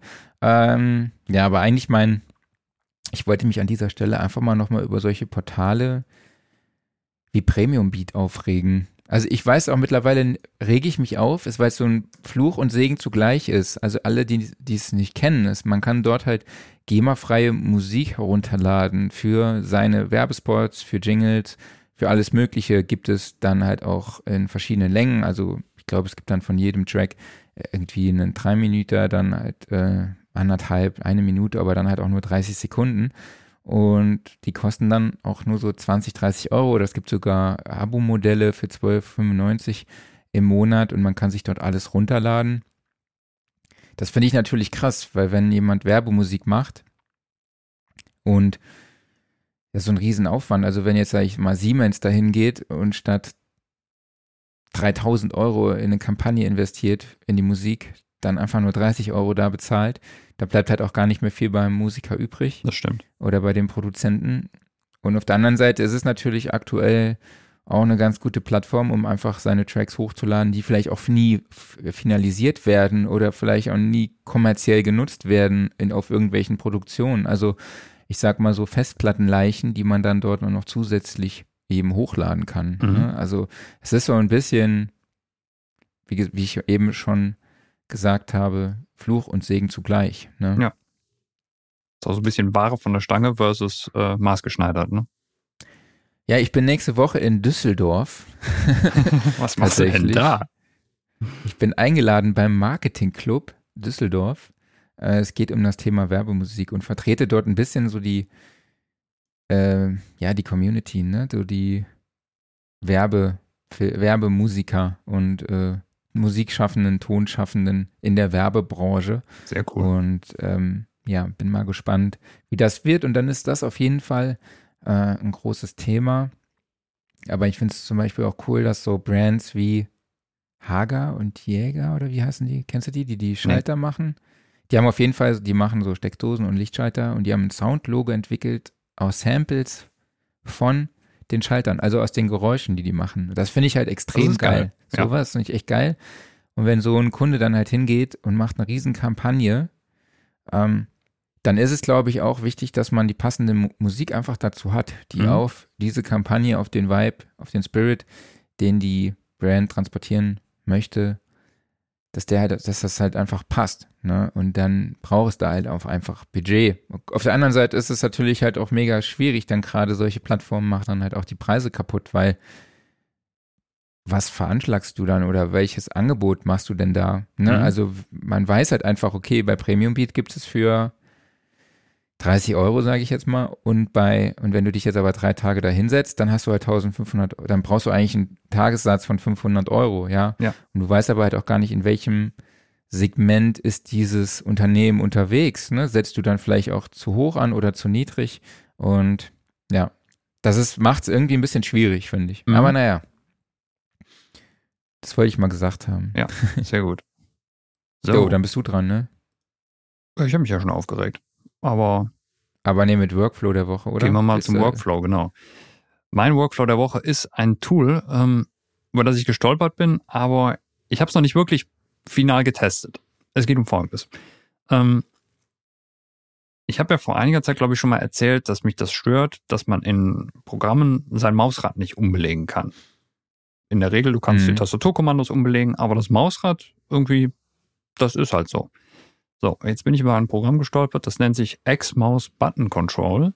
Und damit kann man seine Maus programmabhängig remappen. Also du kannst für jeden Maus, jeder Controller, der an deiner Maus dran ist, kannst du pro Programm sagen, was er machen soll.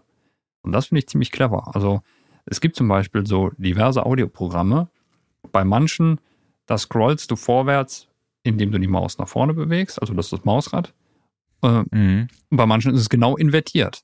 Und das ist ja bescheuert, weil äh, irgendwie möchte man sich ja an eine Richtung gewöhnen. Und mit dem Tool könnte man das halt dann umdrehen, indem man einfach sagt, okay, für die Software, da invertierst du einfach die Mausradbewegung.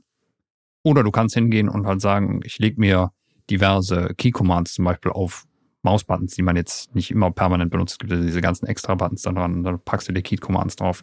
Finde ich von der Idee her sehr, sehr schön. Also manche Gaming-Mäuse, die bieten ja auch ähnliches schon an, aber jetzt für alle, die eine Standardmaus haben ähm, oder halt, äh, wo die, die Software nicht installiert ist oder nicht entsprechend das unterstützt, X-Mouse Mhm. Button Control. Cool. Ja, beim Mac haben die das auch irgendwann mal geändert, ne? So dieses, diese Richtung, Mhm. wie man scrollt. So, das fand ich auch sehr merkwürdig. Also wenn ich mal an ein MacBook von meiner Frau gehe, dann es irritiert mich immer. Ähm, mein Workflow der Woche ist Conserve the Sound. Conserve the Sound? Ich weiß es nicht. Äh, kennst du die Seite? Nee. Dort gibt es Samples von alten Geräten. Also ich finde es mega geil. Es ist zum Beispiel auch die Klappe von einem NES gesampelt, also von einem alten. NES. Mhm. Oder äh, ähm, da, ähm, ein Razer Br Braun Micron ist irgendwie so ein alter ähm, Rasierapparat, Mhm. der da gesampelt wurde.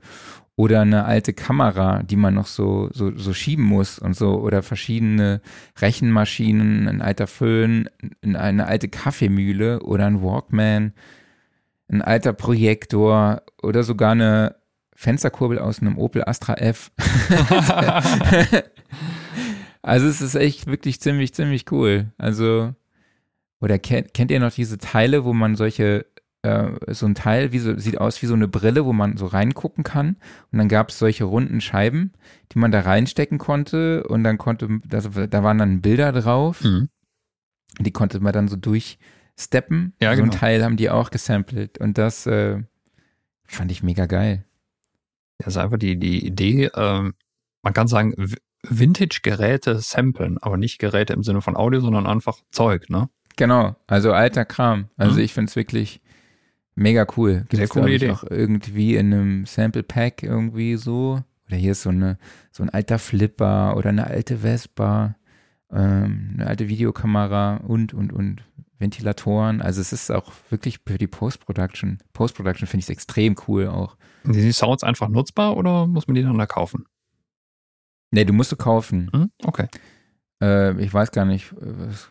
Ich guck mal kurz, was das kostet ja, 40, 40 Dollar kostet es mit 100 Sounds. Also das hm? finde ich. Okay. Das ist okay.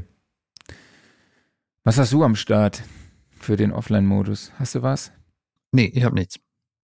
Ich bin gerade wieder fleißig am Songs schreiben, deshalb höre ich ab und zu mal in den Podcast Songwriting Theory rein. Learn Songwriting and Write Meaningful Lyrics. Also den Claim finde ich echt besonders spannend, mhm. aber es ist, äh, es ist echt ganz cool. Ich packe euch den Link dazu auch in die Show Notes. Und jetzt gehören die letzten acht Minuten dir. Ja, da haben wir eine ganze Menge. aber du darfst dich gerne nochmal mit reinschalten. Und zwar, also Gear Corner. Wir fangen an mit äh, neuen SSL-Plugins. So, es gibt ja das SSL Fusion, hat vielleicht der eine oder andere schon mal gesehen, 19 Zoll Einheit, so ein ja supergeiles Teil. Ein, ein Veredelungsgerät, viele verschiedene mhm. Funktionen in einem. Da gibt es eine Drive-Einheit drin, da gibt es einen EQ drin, da gibt es einen Kompressor drin, Stereo-Imager, also alles so, was man am Ende nochmal draufpackt, um das Ganze schön zu machen. Und mhm. äh, das wird jetzt wohl nach und nach so als Plugin umgesetzt. Und die ersten beiden, die jetzt da draußen sind, äh, ist einmal der Fusion Vintage Drive und der äh, Fusion Stereo Imager. Beide sehr minimalistisch von den Controls, also orientieren sich dann auch an der Hardware, haben die eine oder andere Funktion noch mit dabei, also wie beispielsweise äh, Mixregler oder eine Autogain-Funktion. Aber ansonsten ähm, sieht man jetzt zum Beispiel bei dem Fusion Drive nur einen Drive-Regler und einen Density-Regler. Und ähm, bei dem Stereo Imager, da gibt es dann Shuffle, Space und Width. Und ja, die emulieren die Hardware und machen halt genau das, was sie sagen, nämlich eben äh, ja, Stereoverbreiterung oder eben halt so eine, so eine Sättigungsschaltung. Preislich sind wir da momentan bei äh, 149 Dollar Einführungspreis, geht dann hoch auf 199. Also ja, es ist schon pro Plugin ein stolzer Preis, muss man sagen. Und wenn man dann nach und nach alle sechs gekauft hat, dann ist man ja schon fast bei der Hardware angekommen. Die kostet nämlich, glaube ich, so um die 1900 Euro aktuell rum. Aber Krass. alternativ kann man auch das äh, SSL Subscription Bundle nehmen. Da sind die dann wohl auch dran. Genau, das kostet dann 14,99 Dollar im mhm. Monat, ne? Genau. Ah, dass die so teuer sind, fand ich jetzt krass. Das fand ich ja bei dem, bei dem ähm, Phil Collins Plugin, was dann neulich rauskam. Ich habe gerade den Namen vergessen ähm, dieser Kompressor des Talkback-Mikrofons war es, glaube ich, ne? Irgendwie sowas. Und äh, da gibt es auf jeden Fall dieses Preset davon. Und der war dann auch im, zum Einführungspreis so ultra günstig. Mhm. Und später kostete der dann auch so 200 Dollar oder so. Das ja. fand ich ein bisschen komisch. Ja, ich glaube, das was ist, haben will einfach also den, das Level entsprechend hochhalten. Ich meine, wenn die Emulation ja, natürlich so der Hardware entspricht und man quasi die Hardware wirklich in Softwareform kauft, dann ist es ja auch gerechtfertigt, ne? Aber ja. Absolut. Genau. So, wir hatten gerade schon Sättigung, jetzt haben wir wieder Sättigung ich, und das hast du dir auch schon mal angeguckt, ne? Genau, nämlich Baby Audio hat ein Plugin rausgebracht, das heißt Tape, beziehungsweise Type geschrieben, also T-A-I-P. Und da habe ich mich zuerst gefragt, wie viele Tape Saturation Tools braucht die Welt genau. eigentlich genau. noch? Mhm. Und ich sage, es kann nicht genu äh, genug davon geben. Also Baby Audio ist ja schon bekannt für Super VHS, also so ein mhm VHS-Bandsättigung fand ich sehr, sehr geil, auf jeden Fall.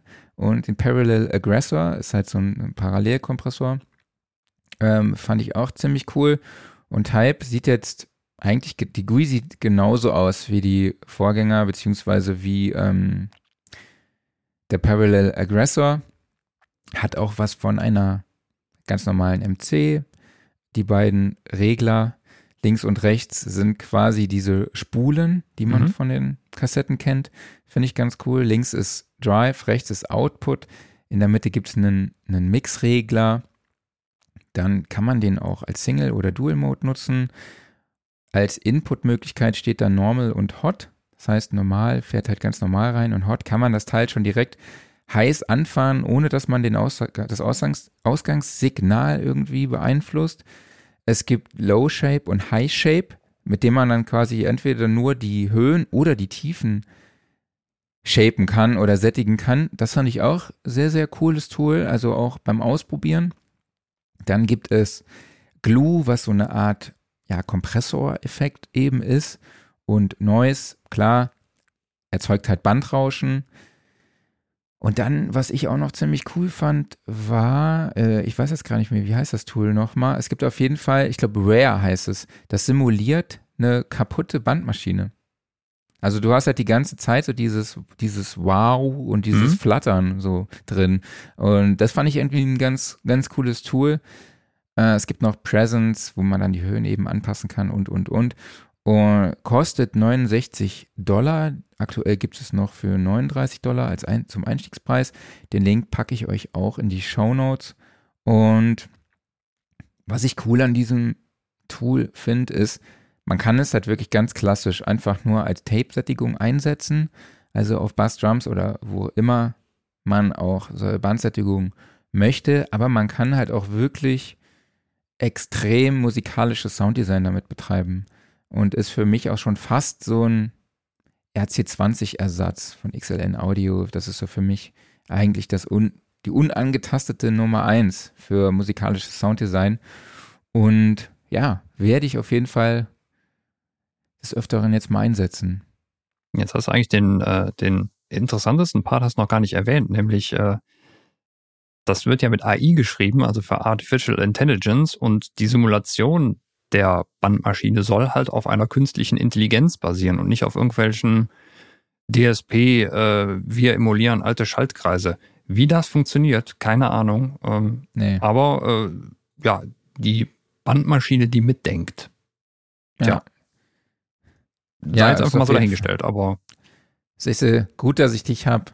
Da ist auch zwischen unserer Kollaboration also in unserer Kollaboration gibt es auch schon ein großes Vertrauen. Ne? Absolut, absolut. Die so. Romantik-Episode. Ja, so, machen wir romantisch weiter. Erst war es eins, dann waren es zwei und dann waren es vier. Äh, es sind aber insgesamt nur drei neue Audio-Interfaces, die äh, Arturia vorgestellt hat. Eins, zwei und vier, nämlich die Mini-Fuses. Gibt es sowohl in schwarz als auch in weiß. Und das sind so Kompakt-Audio-Interfaces, man muss erstmal sagen, wie es sie auch schon von vielen anderen Herstellern gibt. Das Einser hat halt, ja, einen Eingang, zwei Ausgänge. Das Zweier hat zwei Eingänge, zwei Ausgänge. Das Vierer hat vier Eingänge, vier Ausgänge. Lass mich, also ich wollte doch raten. Mensch. Du wolltest raten, ja. So, aber ähm, es gibt doch noch so kleine Detailunterschiede. Also beispielsweise ab dem Zweier gibt es auch zwei getrennte regelbare Kopfhörerwege. Ab dem Zweier gibt es eine MIDI-Schnittstelle. Was sehr spannend ist, ist, ähm, dass die auch alle als äh, USB-Hosts funktionieren, also wie, wie, so eine Art Hub. Es gibt noch zusätzlich dann USB-Schnittstellen auf der Vorderseite, ich glaube beim Einser. Und ansonsten sind die auf der Rückseite angebracht, also alles um ja, ein bisschen Platz zu sparen. Äh, sehr schön für, gerade für Podcaster oder Streamer. Äh, es gibt eine eingebaute Loopback-Funktion, was äh, ja gerade jetzt unter Windows sehr, sehr hilfreich ist. Das beigefügte Softwarepaket ist gut, da ist äh, Ableton Live in der Light-Version dabei. Arturia legt aus dem eigenen Hause dann natürlich noch viel äh, dazu bei, nämlich eine äh, reduzierte Version von Analog Lab, diverse Effekte und äh, von Native gibt es, glaube ich, auch noch Guitar Rig in der LE-Version mit dazu.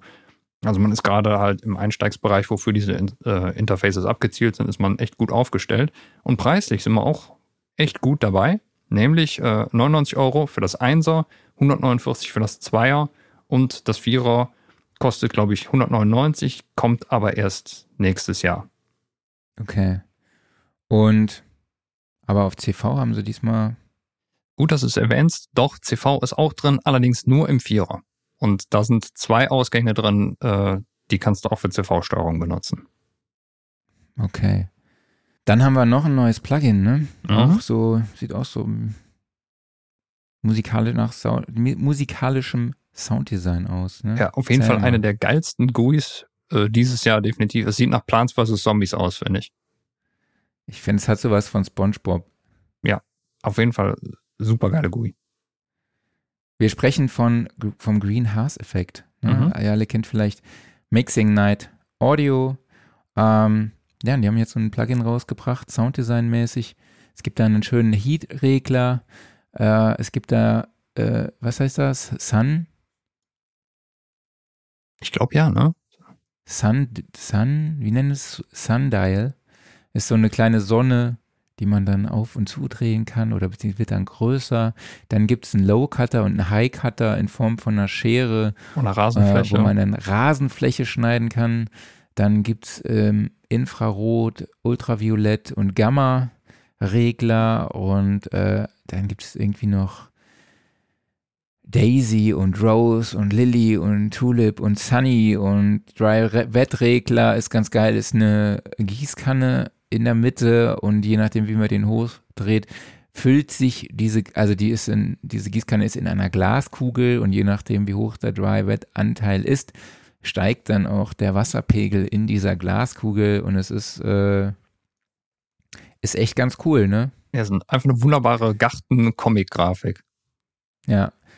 Und hast du schon mal reingehört? Nee, leider noch nicht. Ich habe mir zwar den Installer runtergeladen, aber ich bin noch nicht dazu gekommen.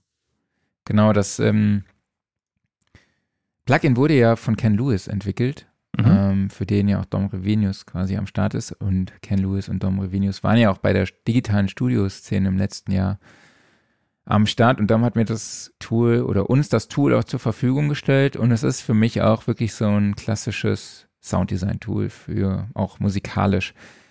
Ich habe aber muss dazu sagen, ich hatte jetzt noch nicht so die Zeit, mich ganz, ganz intensiv damit auseinanderzusetzen. Nur was mir schon irgendwie so ein bisschen aufgefallen ist, also ich fand die GUI erstmal auch großartig. Es macht total viel Spaß, damit zu arbeiten. Es ist wirklich dann auch mal ein ganz anderer Ansatz, auch so ein bisschen äh, ja ein witziger Ansatz. Ne? Mhm. Das finde ich so ein spielerischer Ansatz irgendwie, was es auch für mich äh, ganz interessant gemacht hat.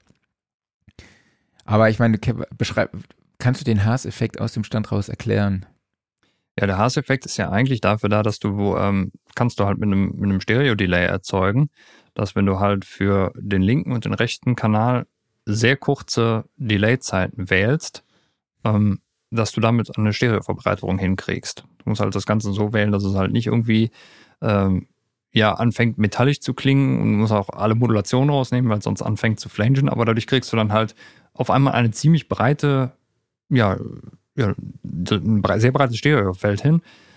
Das klappt nicht immer, aber ähm, je nach Signal kann das schon echt interessant wirken, auch wenn man es halt nur so dezent dazu mischt. Und hier hast du dann natürlich jetzt wahrscheinlich entsprechend angepasste Controls oder halt äh, durch, äh, ja, ich vermute mal verschiedene Arten von Saturation, jetzt halt mit, mit Heat und Infrared und keine Ahnung was, noch zusätzliche Sachen, die dann irgendwie Obertöne erzeugen. Ich bin mal echt gespannt, das Ganze dann mal im Vergleich dazu ähm, zu verwenden, was man halt einfach so aus einem Delay rausholen kann. Mhm. Ja, ich hatte halt immer so ein, so ein, so ein Rauschen, irgendwie so ein Haas-Effekt, irgendwie so, so Frequenzschweinereien gehabt, wenn ich das Tool draufgesetzt habe. Aber man kann natürlich auch am User liegen. Ja. Kostet jetzt zum Einstiegspreis 39 Dollar, später dann 49 Dollar. Mhm. Jo, dann würde ich sagen, machen wir einen Sack zu für dieses Mal, ne?